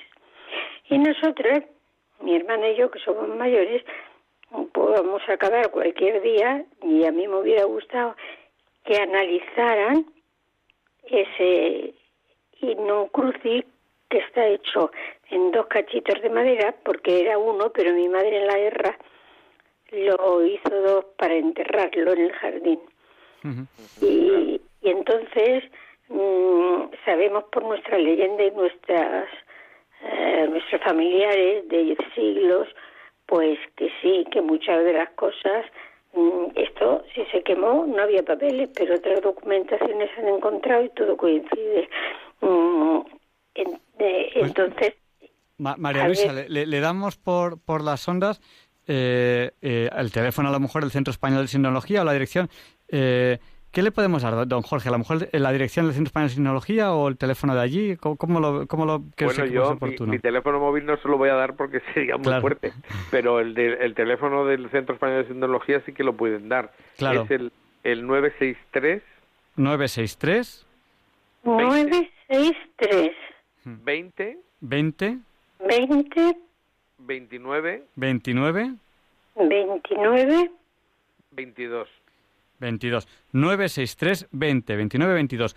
963 20 29 22. María, María Luisa, Exacto. si lo pierde, eh, eh le pide a su nieto nieta, o nieta que co, búscame el, en internet Centro Español de Sinología y se lo buscar. Sí, es que yo soy ya mayor y no entiendo de las técnicas nuevas, pero a mí me da mucha pena que cualquier día pues desaparezca mm, y, mi hermana eh, desaparezcamos las dos que somos mayores y es una pena que ahora no valoran los sobrinos ni nadie valoran eso y nosotros ya tenemos mucha historia, muchos siglos de historia detrás y muchas cosas le, que... quiero dar la razón le quiero dar la razón, porque desafortunadamente... nos gustaría saber antes de morir si ese trocito es, como nos han dicho siempre, es un innum crucis que lleva siglos metido en un cajón y que solamente mm, mi madre mm, tenía tres gracias, decían, y mi madre cuando una de ellas, cuando alguien se ponía mala de parto en los pueblos que tanta gente moría, se le llevaba en una bolsita y nadie moría. O sea, esa es una de las gracias que sabemos que, como los demás documentación, pues desapareció en el fuego de la casa. Pues, María Luisa, llámese al Centro Español de Sinología y ahí seguro que le pueden orientar. Muchísimas gracias. Bueno, pues pregunto por este señor. Sí. Por este catedrático. Sí, Jorge Manuel Rodríguez Almenar. Muchas gracias. Rodríguez Almena. Bueno, muy agradecida. Siempre estoy con Radio María y bendito, mm, bendito sea Dios y la labor que hacen ustedes. No, no nos olvide en sus oraciones. Estoy continuamente con ustedes. Muchas gracias. Buenas noches. Bueno, muchísimas gracias. Adiós, un saludo. Buenas noches. Eh, pues bueno, yo pues quería, quería corroborar lo que está diciendo esta señora, porque desgraciadamente, o sea, en España se han guardado muchísimas eh, reliquias de, de todo tipo de cosas. A veces son trocitos pequeñísimos. Entonces, es decir, eh, y hasta el punto de que se ha llegado a decir, pero es una mentira como una casa, que si se reunieran, todos los trozos de la cruz de Cristo saldría un barco. Es mentira. Ha habido quien ha medido y ha dicho que los trozos grandes del lignum crucis, del leño de la cruz, que es lo que significa el lignum crucis, eh, no, no ocupan ni la décima parte del palo horizontal. Y aunque haya muchísimas tastillitas pequeñísimas distribuidas, no llegarían ni al 50% del palo horizontal de la cruz. Entonces, eh, porque claro es que salen 46.800 centímetros cúbicos de madera solo con el palo horizontal de la cruz. ¿eh? entonces, eh, bueno, pues eh, ah, son muchas, pero no son tantas como parece, no hay millones, hay miles, pero no hay millones. Entonces, esas esos relicarios están terminando ahora eh, vendiéndose en, este, en, sitios eh, pues indignos y además que no se pueden vender las reliquias, la reliquia está prohibida, hay una excomunión para el que vende reliquias. Entonces se tienen que regalar como mucho, pero la gente no lo sabe y ahora pues muchos reliquiarios se están acabando en, en esto en, como librerías de viejo o en los rastros o cosas así que eso es indigno entonces eh, en fin el que tenga algo que tenga valor no se le ocurra dejarlo a unos hijos que no le van a dar ninguna importancia al final van a terminar vendiéndolo como chatarra o van a terminar en la basura que eso pasa mucho eh yo conozco un historiador alemán que es anticuario que se está dedicando a salvar todos los lignum crucis que encuentra o todas las reliquias que se pueden porque son objetos sagrados que pueden ser directos o indirectos, pueden ser que estén tocados con un original y no sean la, la, reliquia original, pero es una copia es una reliquia de contacto. Entonces es indigno que esto termine en sitios que donde no pueden estar las reliquias. ¿eh? Es decir, que el que tenga una reliquia en su casa que haga lo posible para que quede en manos eh, en manos de cristianos, porque si no pueden terminar, ya digo, en la basura. Y vamos a, dar paso a Valentina después de este tema tan importante que, acabamos de tocar. Eh, buenas noches, Valentina. Díganos, el micrófono es suyo. Buenas noches. Pues darle las gracias por el programa, que es maravilloso. Y, darle las gracias porque es como tocar el cáliz lo que estoy oyendo esta noche, es maravilloso. Muchas gracias y gracias a Radio María que me da vida por la mañana y a cualquier hora. Gracias y no nos olviden sus oraciones, Valentina. No, que Dios los bendiga. Gracias. Bueno, pues eh, don Jorge Manuel, yo le, he engañado porque le he hecho una breve entrevista y, ya es la una y cuarto. le, tengo, aquí engañado diciendo, no, haz una entrevista muy breve y así se va usted, usted, usted, a dormir pronto. No me espera nadie, o sea no hay ningún problema. Entonces, bueno, pues, eh, pero hay que, hay que ir acabando la entrevista para, para ya también seguir con, con las secciones habituales del programa. Yo creo que el tema está interesantísimo. ¿Puede decirnos contarnos si se le ha quedado algo en el tintero, lo que usted considere oportuno. Y lo que yo sí que creo que puede ser adecuado es hacer un, resumen. ¿Por qué? Porque las radios así, pues hay gente que ha llegado con la entrevista empezada, pues Isabel de Madrid, que escribía a través del, WhatsApp, que también nos ha escrito Carmen de Canadá y nos han escrito desde Aranda, han eh, escuchado la entrevista empezada. A lo mejor un breve resumen podría usted hacernos y, y lo que usted considere, considere oportuno. Muy bien, muy bien, pues estupendo, nos vamos a ello. Vamos a ver, en Valencia tenemos un cáliz que desde el punto de vista arqueológico eh, pues está formado por tres piezas. La parte superior es como un tazón sin asa, que es lo que sería un grial, es decir, una copa para el vino, y que desde el punto de vista arqueológico es una copa judía que es del tiempo de Jesús. La tradición dice que es la copa que usó Jesús para instituir la Eucaristía.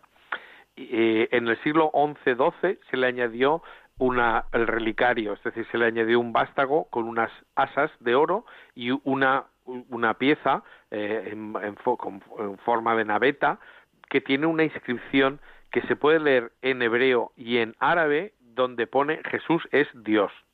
Esto se hizo pues como un alarde de, virtuosismo, ¿verdad? Porque escribirlo en los dos idiomas y se puede leer de las dos maneras es bastante curioso. Pero indica que el relicario está hecho por un profesional, es decir, el relicario se hizo por alguien, por un orfebre de mucha categoría, porque lo encargaron los reyes de Aragón, incluso tiene, hay muchas cosas que no he dicho, por ejemplo, el sello de los reyes de Aragón, que es el, símbolo de Salomón, el sello de Salomón está en el centro, hay un montón de detalles que nos demuestran que esta reliquia fue considerada importantísima en el pasado.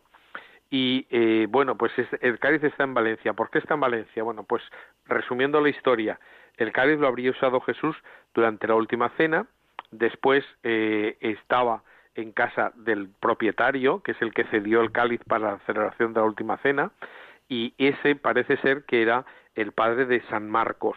San Marcos con Pedro va a Roma y se llevan el cáliz como haría un buen judío, se llevan todos su cáliz de bendición, que todas las familias judías tienen un cáliz especial para celebrar la Pascua. Y entonces el cáliz queda en Roma. De Roma sale en la persecución del siglo III del emperador Valeriano y precisamente es San Lorenzo, que es el diácono del Papa Sixto II, quien pone a salvo el cáliz mandándolo a su casa en Huesca.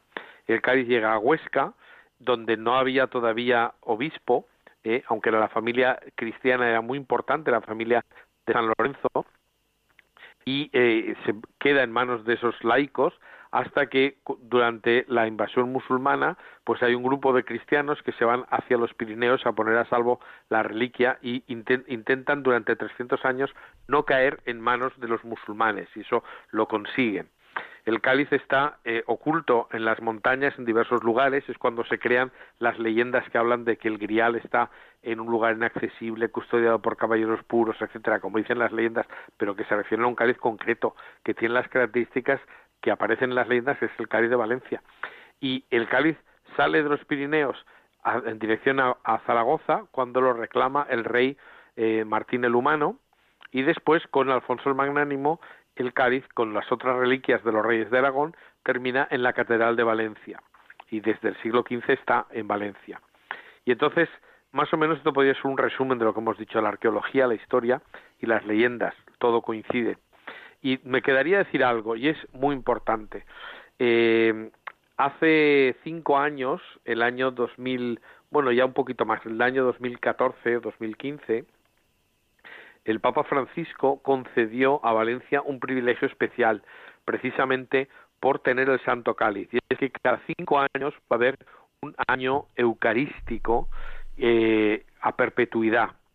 Esto hace que eh, Valencia se suma a una de las poquísimas ciudades que tienen años santos perpetuos y que se repiten mm, periódicamente. Eso ocurre con Jerusalén, con, eh, con Roma, con Santiago de Compostela, y luego lugares donde hay reliquias importantes como Santo Toribio de Liébana o como eh, que hay un trozo de lignum crucis enorme y también hay otro lignum crucis en eh, Caravaca de la Cruz eh, de, que es el, sitio de la Cruz de Caravaca lógicamente y no sé si hay alguna otra algún otro sitio más y luego ya Valencia es decir son ciudades que tienen años santos a perpetuidad, es decir, que se repiten eh, periódicamente. En el caso de Valencia va a ser este año 2020 el año santo. Lo que pasa es que es 2020-2021 porque empieza el año santo el último jueves del eh, mes de octubre y acaba el último jueves del mes de octubre del año siguiente. Por tanto, del 2020 al 2021 habrá un año santo, donde se podrá ganar el jubileo visitando la Catedral de Valencia y viendo el Santo Cáliz. No sabemos cómo acabará este año con lo de la pandemia y todo esto, pero tenemos claro que eh, esto va a ocurrir cada cinco años. Los años múltiplos de cinco va a haber. Los papas que han venido a Valencia, que han sido por una parte Juan Pablo II y Benedicto XVI, los dos han celebrado con el cáliz, que eso solamente lo pueden hacer los papas los obispos, nadie puede utilizar el cáliz porque se considera una reliquia de Jesucristo y los primeros papas sí lo usaron, pero fuera de eso, cuando salió de Roma, ya no se volvió a utilizar por nadie, se convirtió en una reliquia, se le hizo un relicario precisamente para que nadie lo tocara.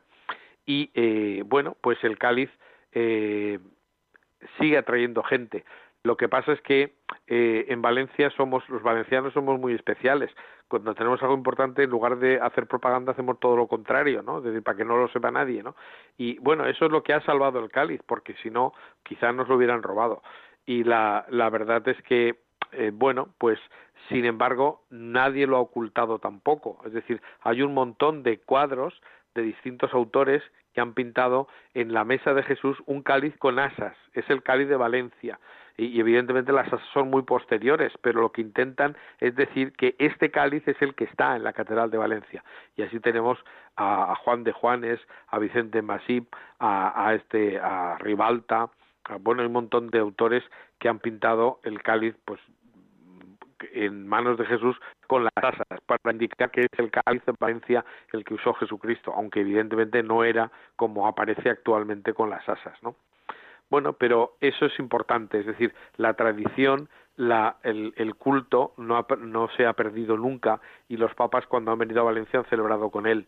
Y de hecho, el espaldarazo de que los tres papas últimos hayan apoyado el cáliz de Valencia, pues también le da una cierta, pues eso es un espaldarazo, ¿no? También a una tradición multisecular que tiene visos de ser cierta porque la arqueología y la historia lo confirman también.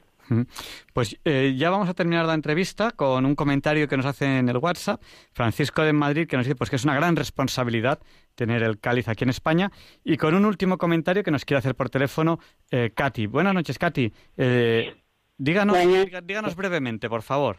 No, lo, que yo quería decir eso, que yo soy muy devota de la Virgen Ceso los 20 misterios todos los días. Estoy casada, mi marido es muy bueno, mm, eh, por la mañana escucha Radio María, reza Rosario, escucha la misa, yo escucho la misa en la televisión porque mm, no me puedo poner mascarilla, no puedo ir a misa, y entonces la veo en televisión y tengo, o sea, pero soy feliz, soy feliz, mm. porque si el Señor lo permite así, por algo será y Dios todo lo que permite en nuestra vida es bueno. Bueno, porque si una, una enfermedad nos purifica y estamos ganando puntos para el cielo.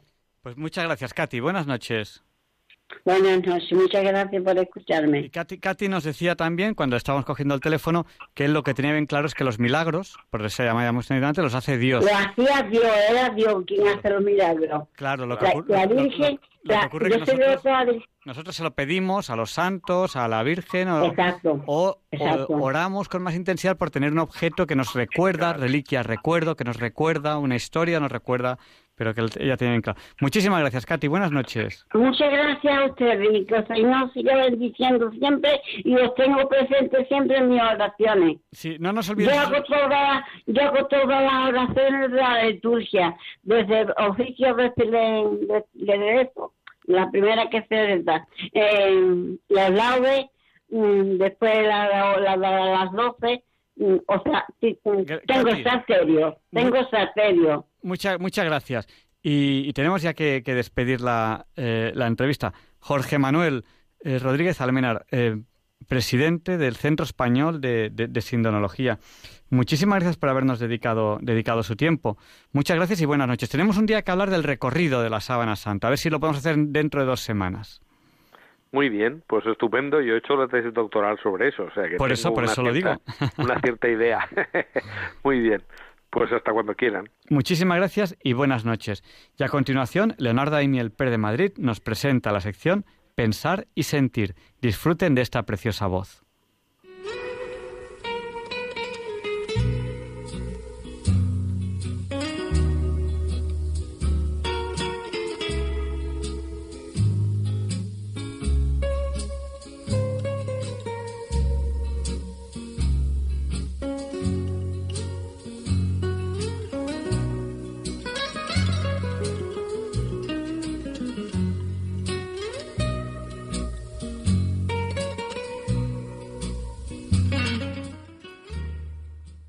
Buenas noches, queridos oyentes de Radio María. Soy Leonardo Daimiel Celebro estar de nuevo con ustedes eh, y les agradezco mucho que estén ahora ahí al otro lado de la radio. Les voy a leer hoy en Pensar y Sentir un escrito cuya autora es Judith de Jorge, licenciada en Ciencias Sociales y también en Ciencias de la Comunicación, que desarrolla su actividad profesional como periodista especializada en ciencia e investigación. Su estilo directo y ameno nos encanta a la mayoría de sus lectores. Y no me resisto a leerles aquí un breve texto en el que pone de relieve que la meditación transforma de manera considerable las áreas de materia gris relacionadas con la memoria, la empatía y el estrés. Lo publicó con el título Ocho semanas de meditación pueden cambiar el cerebro. Y esto es lo que escribe. Ocho semanas de meditación pueden cambiar el cerebro. Esto no lo dice un grupo New Age, ni los amantes de la pseudociencia o de la falsa espiritualidad, sino un equipo de psiquiatras liderado por el Hospital General de Massachusetts que ha realizado el primer estudio que documenta cómo ejercitar la meditación puede afectar al cerebro. Según sus conclusiones, publicadas en Psychiatry Research, la práctica de un programa de meditación durante ocho semanas puede provocar considerables cambios en las regiones cerebrales relacionadas con la memoria, la autoconciencia, la empatía y el estrés. Es decir, que algo considerado espiritual nos transforma físicamente y puede mejorar nuestro bienestar y nuestra salud. La psiquiatra Sara Lazar, autora principal del estudio, explica que, aunque la práctica de la meditación está asociada a una sensación de tranquilidad y relajación física, los médicos han afirmado durante mucho tiempo que la meditación también proporciona beneficios cognitivos y psicológicos que persisten durante todo el día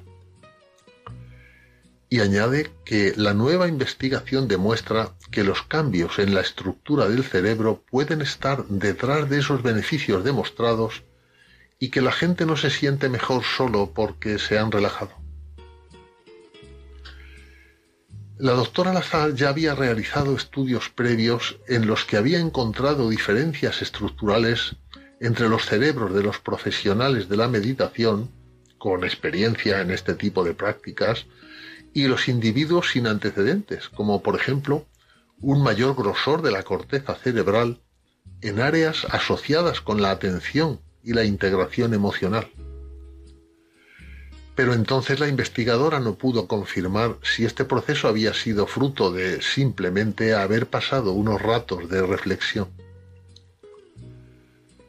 Para el estudio actual, los científicos tomaron imágenes por resonancia magnética de la estructura cerebral de 16 voluntarios dos semanas antes y después de realizar un curso de meditación de ocho semanas, un programa para reducir el estrés, coordinado por la Universidad de Massachusetts. Además de las reuniones semanales que incluían la práctica de la meditación consciente, que se centra en la conciencia sin prejuicios de sensaciones y sentimientos, los voluntarios recibieron unas grabaciones de audio para seguir con sus cavilaciones en casa. Los participantes en el grupo de meditación pasaron 27 minutos cada día practicando estos ejercicios. Sus respuestas a un cuestionario médico señalaban mejoras significativas en comparación con las respuestas antes del curso. El análisis de las imágenes por resonancia magnética encontró un incremento de la densidad de materia gris en el hipocampo, que es una zona del cerebro importante para el aprendizaje y la memoria, y también en estructuras asociadas a la autoconciencia, la compasión y la introspección. Además, se descubrió una disminución de la materia gris en la amígdala cerebral, un conjunto de núcleos de neuronas localizadas en la profundidad de los lóbulos temporales, lo que está relacionado con una disminución del estrés. Ninguno de estos cambios fueron observados en el grupo de control formado por otros voluntarios, lo que demuestra que no fueron resultado solo del paso del tiempo. Y la investigadora Britta Holsell, participante en este importante estudio, indica que es fascinante ver la plasticidad del cerebro y cómo, mediante la práctica de la meditación, podemos jugar un papel activo en el cambio del cerebro y puede aumentar nuestro bienestar y calidad de vida. Termina diciendo que el hallazgo abre las puertas a nuevas terapias para pacientes que sufren problemas graves de estrés, como los que soportan un agudo estrés postraumático tras una mala experiencia.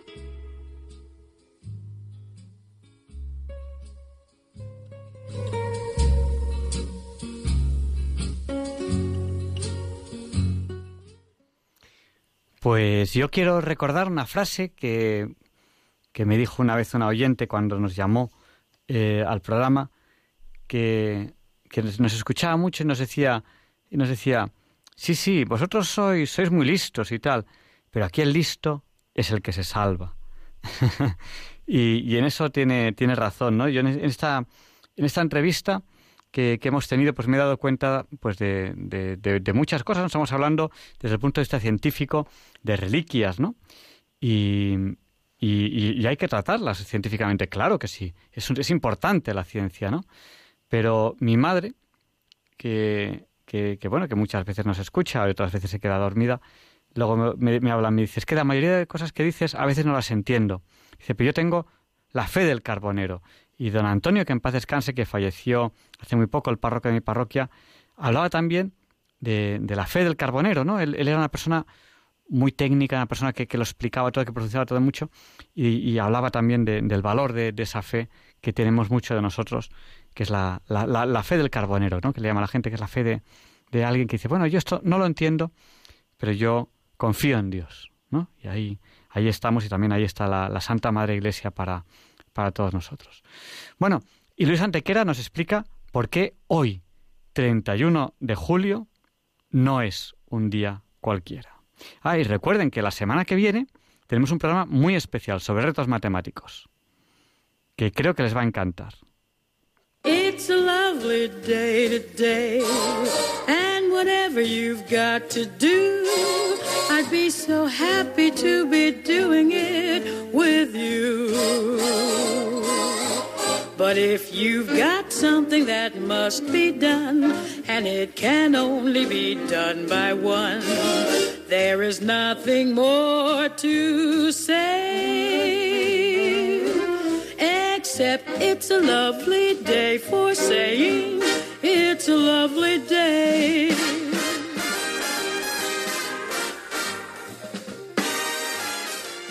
No, Javier Ángel, no directos compañeros de Diálogos con la Ciencia, no, queridísimos oyentes de Radio María, claro que no es un día cualquiera, ningún día es un día cualquiera, y este 31 de julio que nos disponemos a comenzar hoy tampoco, porque en fecha tal pero de 432 Sixto Colonna, más conocido como San Sixto III, es elegido cuadragésimo cuarto Papa de la Iglesia Católica, que lo es ocho años, durante los cuales construye la maravillosa Basílica Romana de Santa María la Mayor, primera dedicada por los cristianos al culto de María. Y hoy día, por cierto, bajo el patronazgo del rey de España. Es la respuesta del Papa al cuestionamiento que el rampante nestorianismo diofisita hacía del título mariano de Teotocos, la madre de Dios, pues al sostener que Jesús tenía dos naturalezas, la divina y la humana, defendía también que María solo era madre del hombre, pero no del Dios.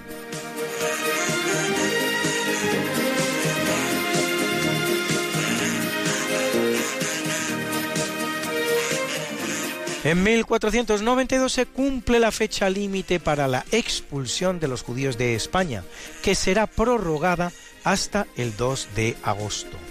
La expulsión de los judíos de España forma parte del proceso de persecución de los judíos que se venía produciendo en todos los lugares de Europa desde hacía todo un milenio y aún más. Demográficamente hablando, no se sabe bien qué entidad tuvo la expulsión española, aunque fue sin duda un proceso importante que afectó a una cifra entre uno y dos centenares de millares de personas, las cuales recibieron una doble alternativa diferente a la del exterminio, la de convertirse y la de marchar y salvar la vida. Es efectivamente un completo desafuero, pero se trata de una doble opción que no recibieron ni recibirán los judíos en las muchas otras ocasiones en las que habían sido y serán perseguidos en todos los lugares de Europa.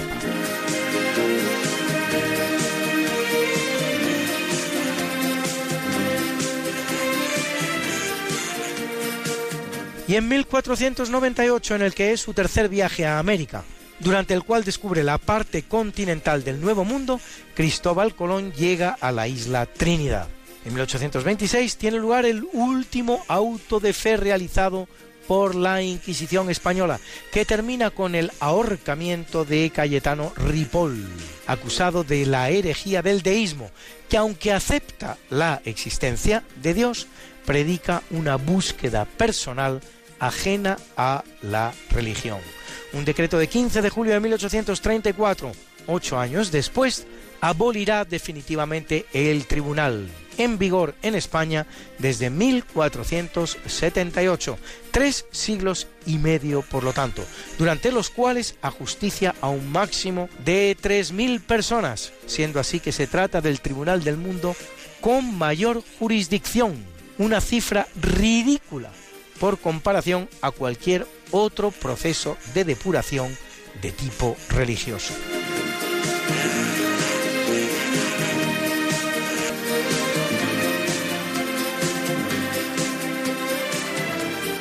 Y ahora una de cambio climático antes del cambio climático, porque en 1861, 1861, Cherrapunji en la India registra el récord mundial de lluvia en un mes, el de julio, 9.300 milímetros, y también el de lluvia en un año, 26.461 milímetros. Y en 1900, la ciudad bosnia de Mostar registra la temperatura más alta de su historia, 46 grados, y ello 80 años antes del cambio climático.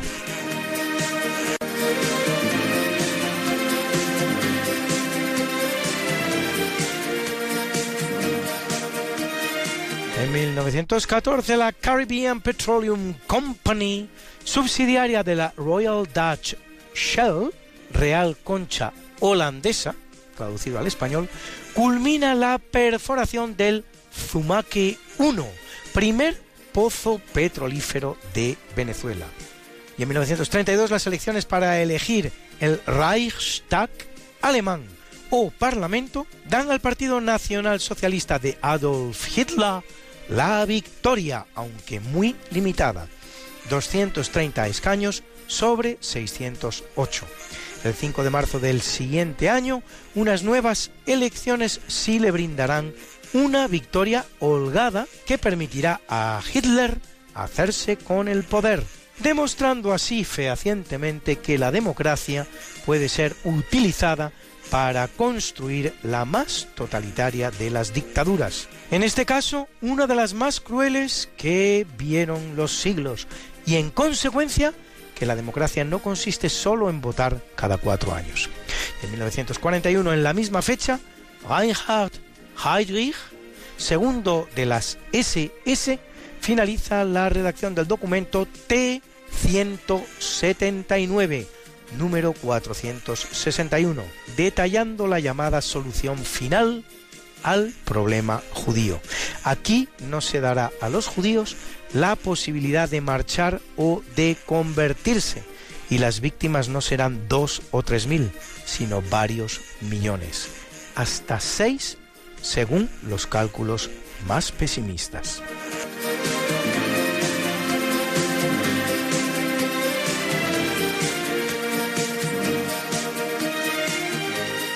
Y es un día importante en la conquista del espacio. Van a ver ustedes en 1964, antes de impactar en el mar de las nubes, la sonda lunar americana Ranger 7 toma las primeras fotos de calidad de la Luna. Las imágenes que envía demuestran que la superficie lunar es más sólida de lo que se creía y acaban con las objeciones a un aterrizaje tripulado. Y en 1971, y por primera vez, se utiliza un vehículo de cuatro ruedas para transportar personas fuera de la Tierra. Es el rover Lunar, alimentado por baterías que usan los astronautas del Apolo 15, James B. Irwin y David Scott. Y en 2008, la NASA anuncia el descubrimiento de agua en el planeta Marte.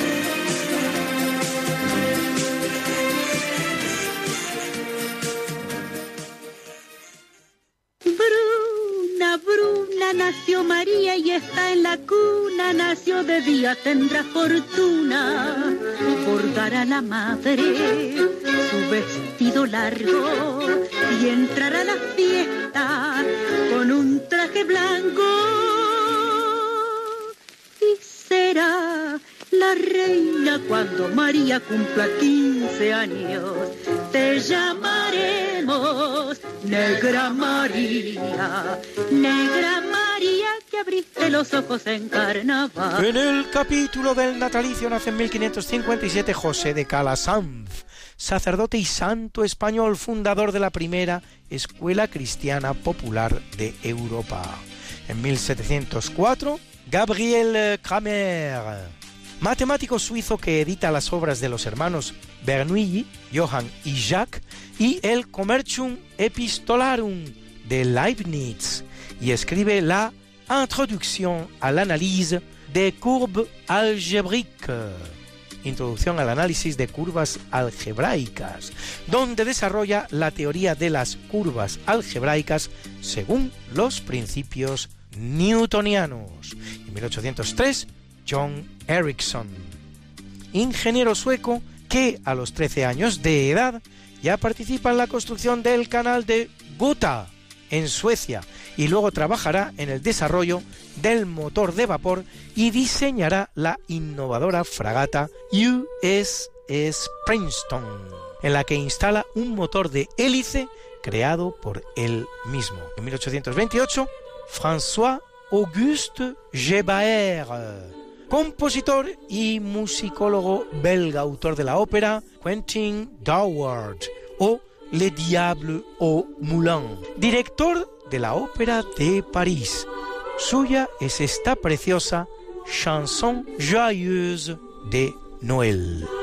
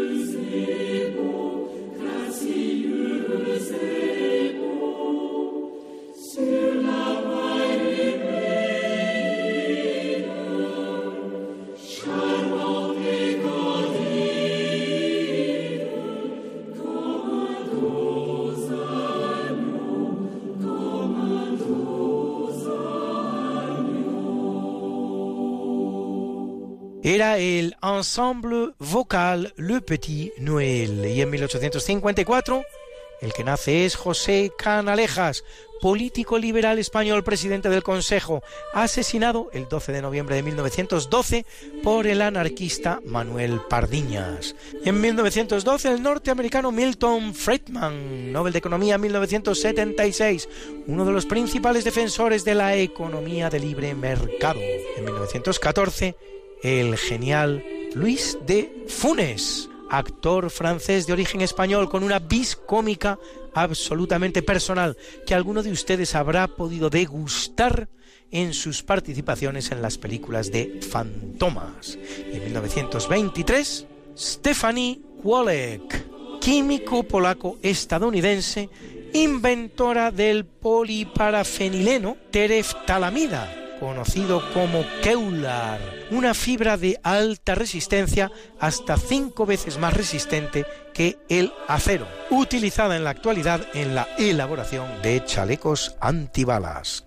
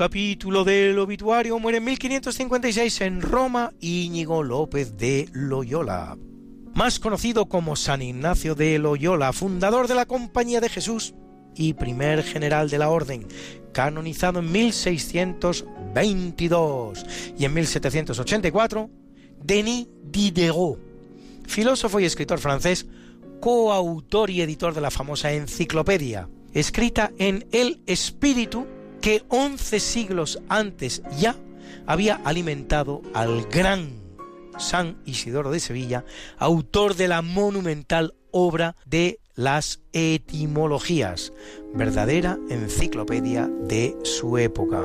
Y en 1886 en la ciudad alemana de Bayreuth, ciudad musical por excelencia, donde todos los años desde 1876 tiene lugar el Bayreuther Festspiele, festival dedicado a Richard Wagner, muere el compositor y pianista Franz Liszt. Escuchen su precioso Liebestraum, sueño de amor.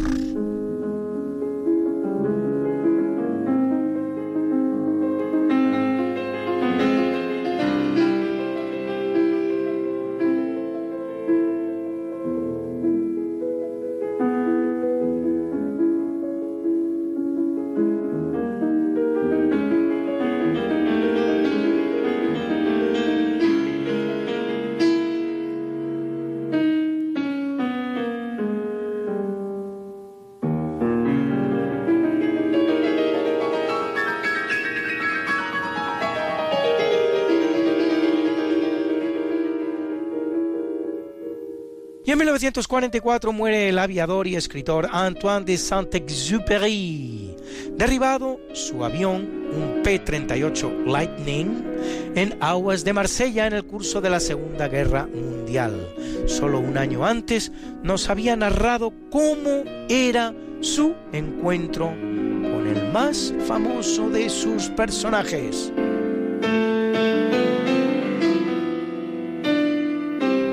Principito.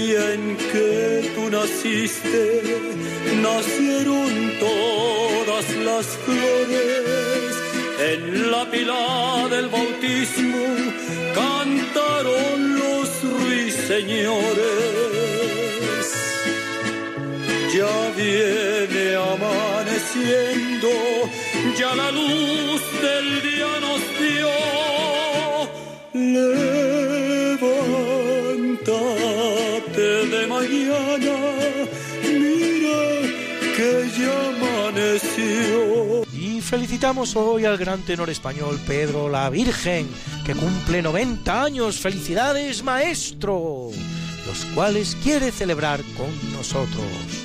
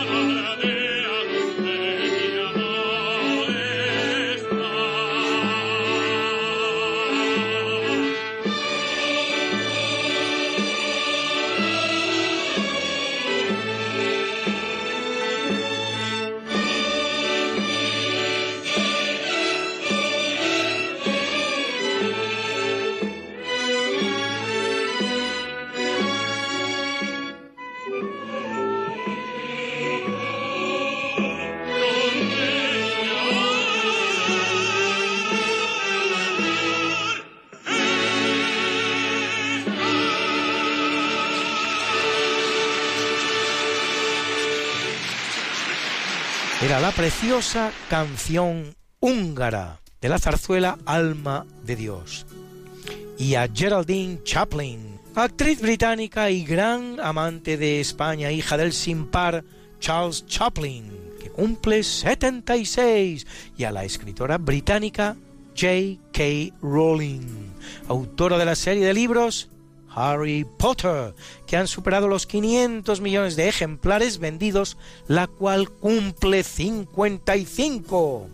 Y a la guapa tenista bielorrusa Victoria Azarenka, ganadora de dos Grand Slams en el Abierto de Australia, que cumple 31.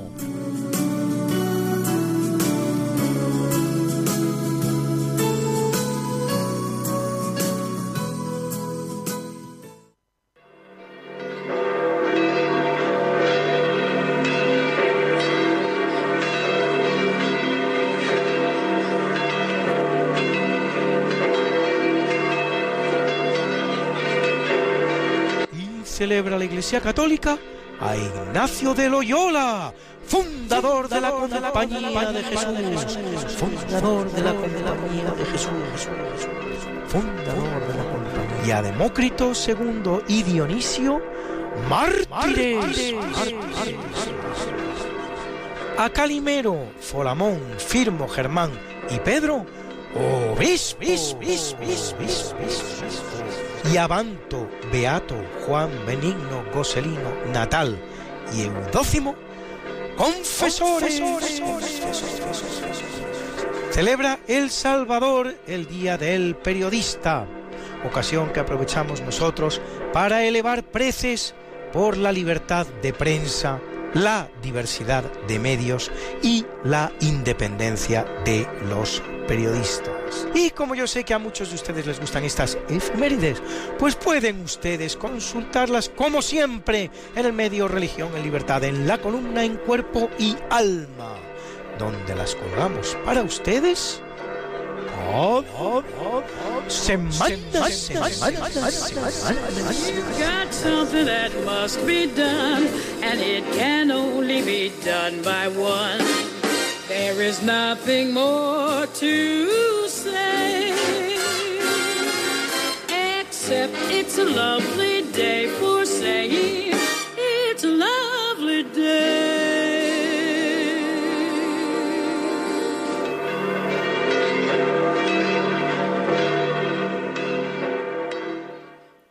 Muchas gracias por haber compartido con nosotros estas dos horas.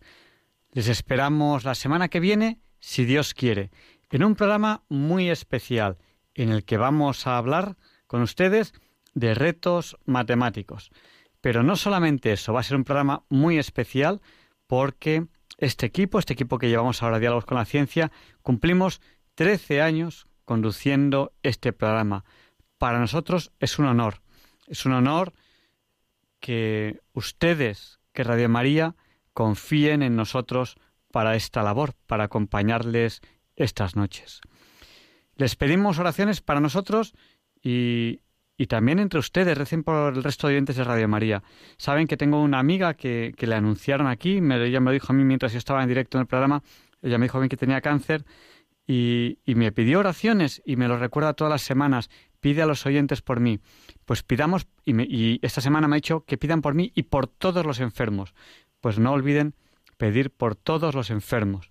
También para que, para que entendamos el sentido de la enfermedad, porque todo debe tener un sentido y a veces nos cuesta entenderlo. Muchas gracias.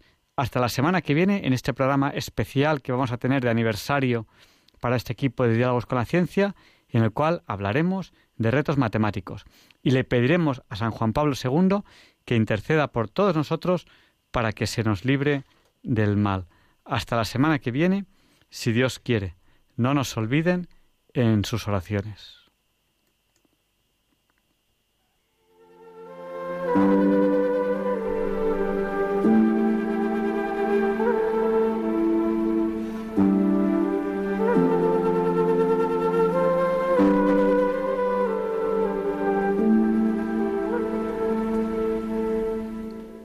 Y así concluye en Radio María el programa Diálogos con la Ciencia.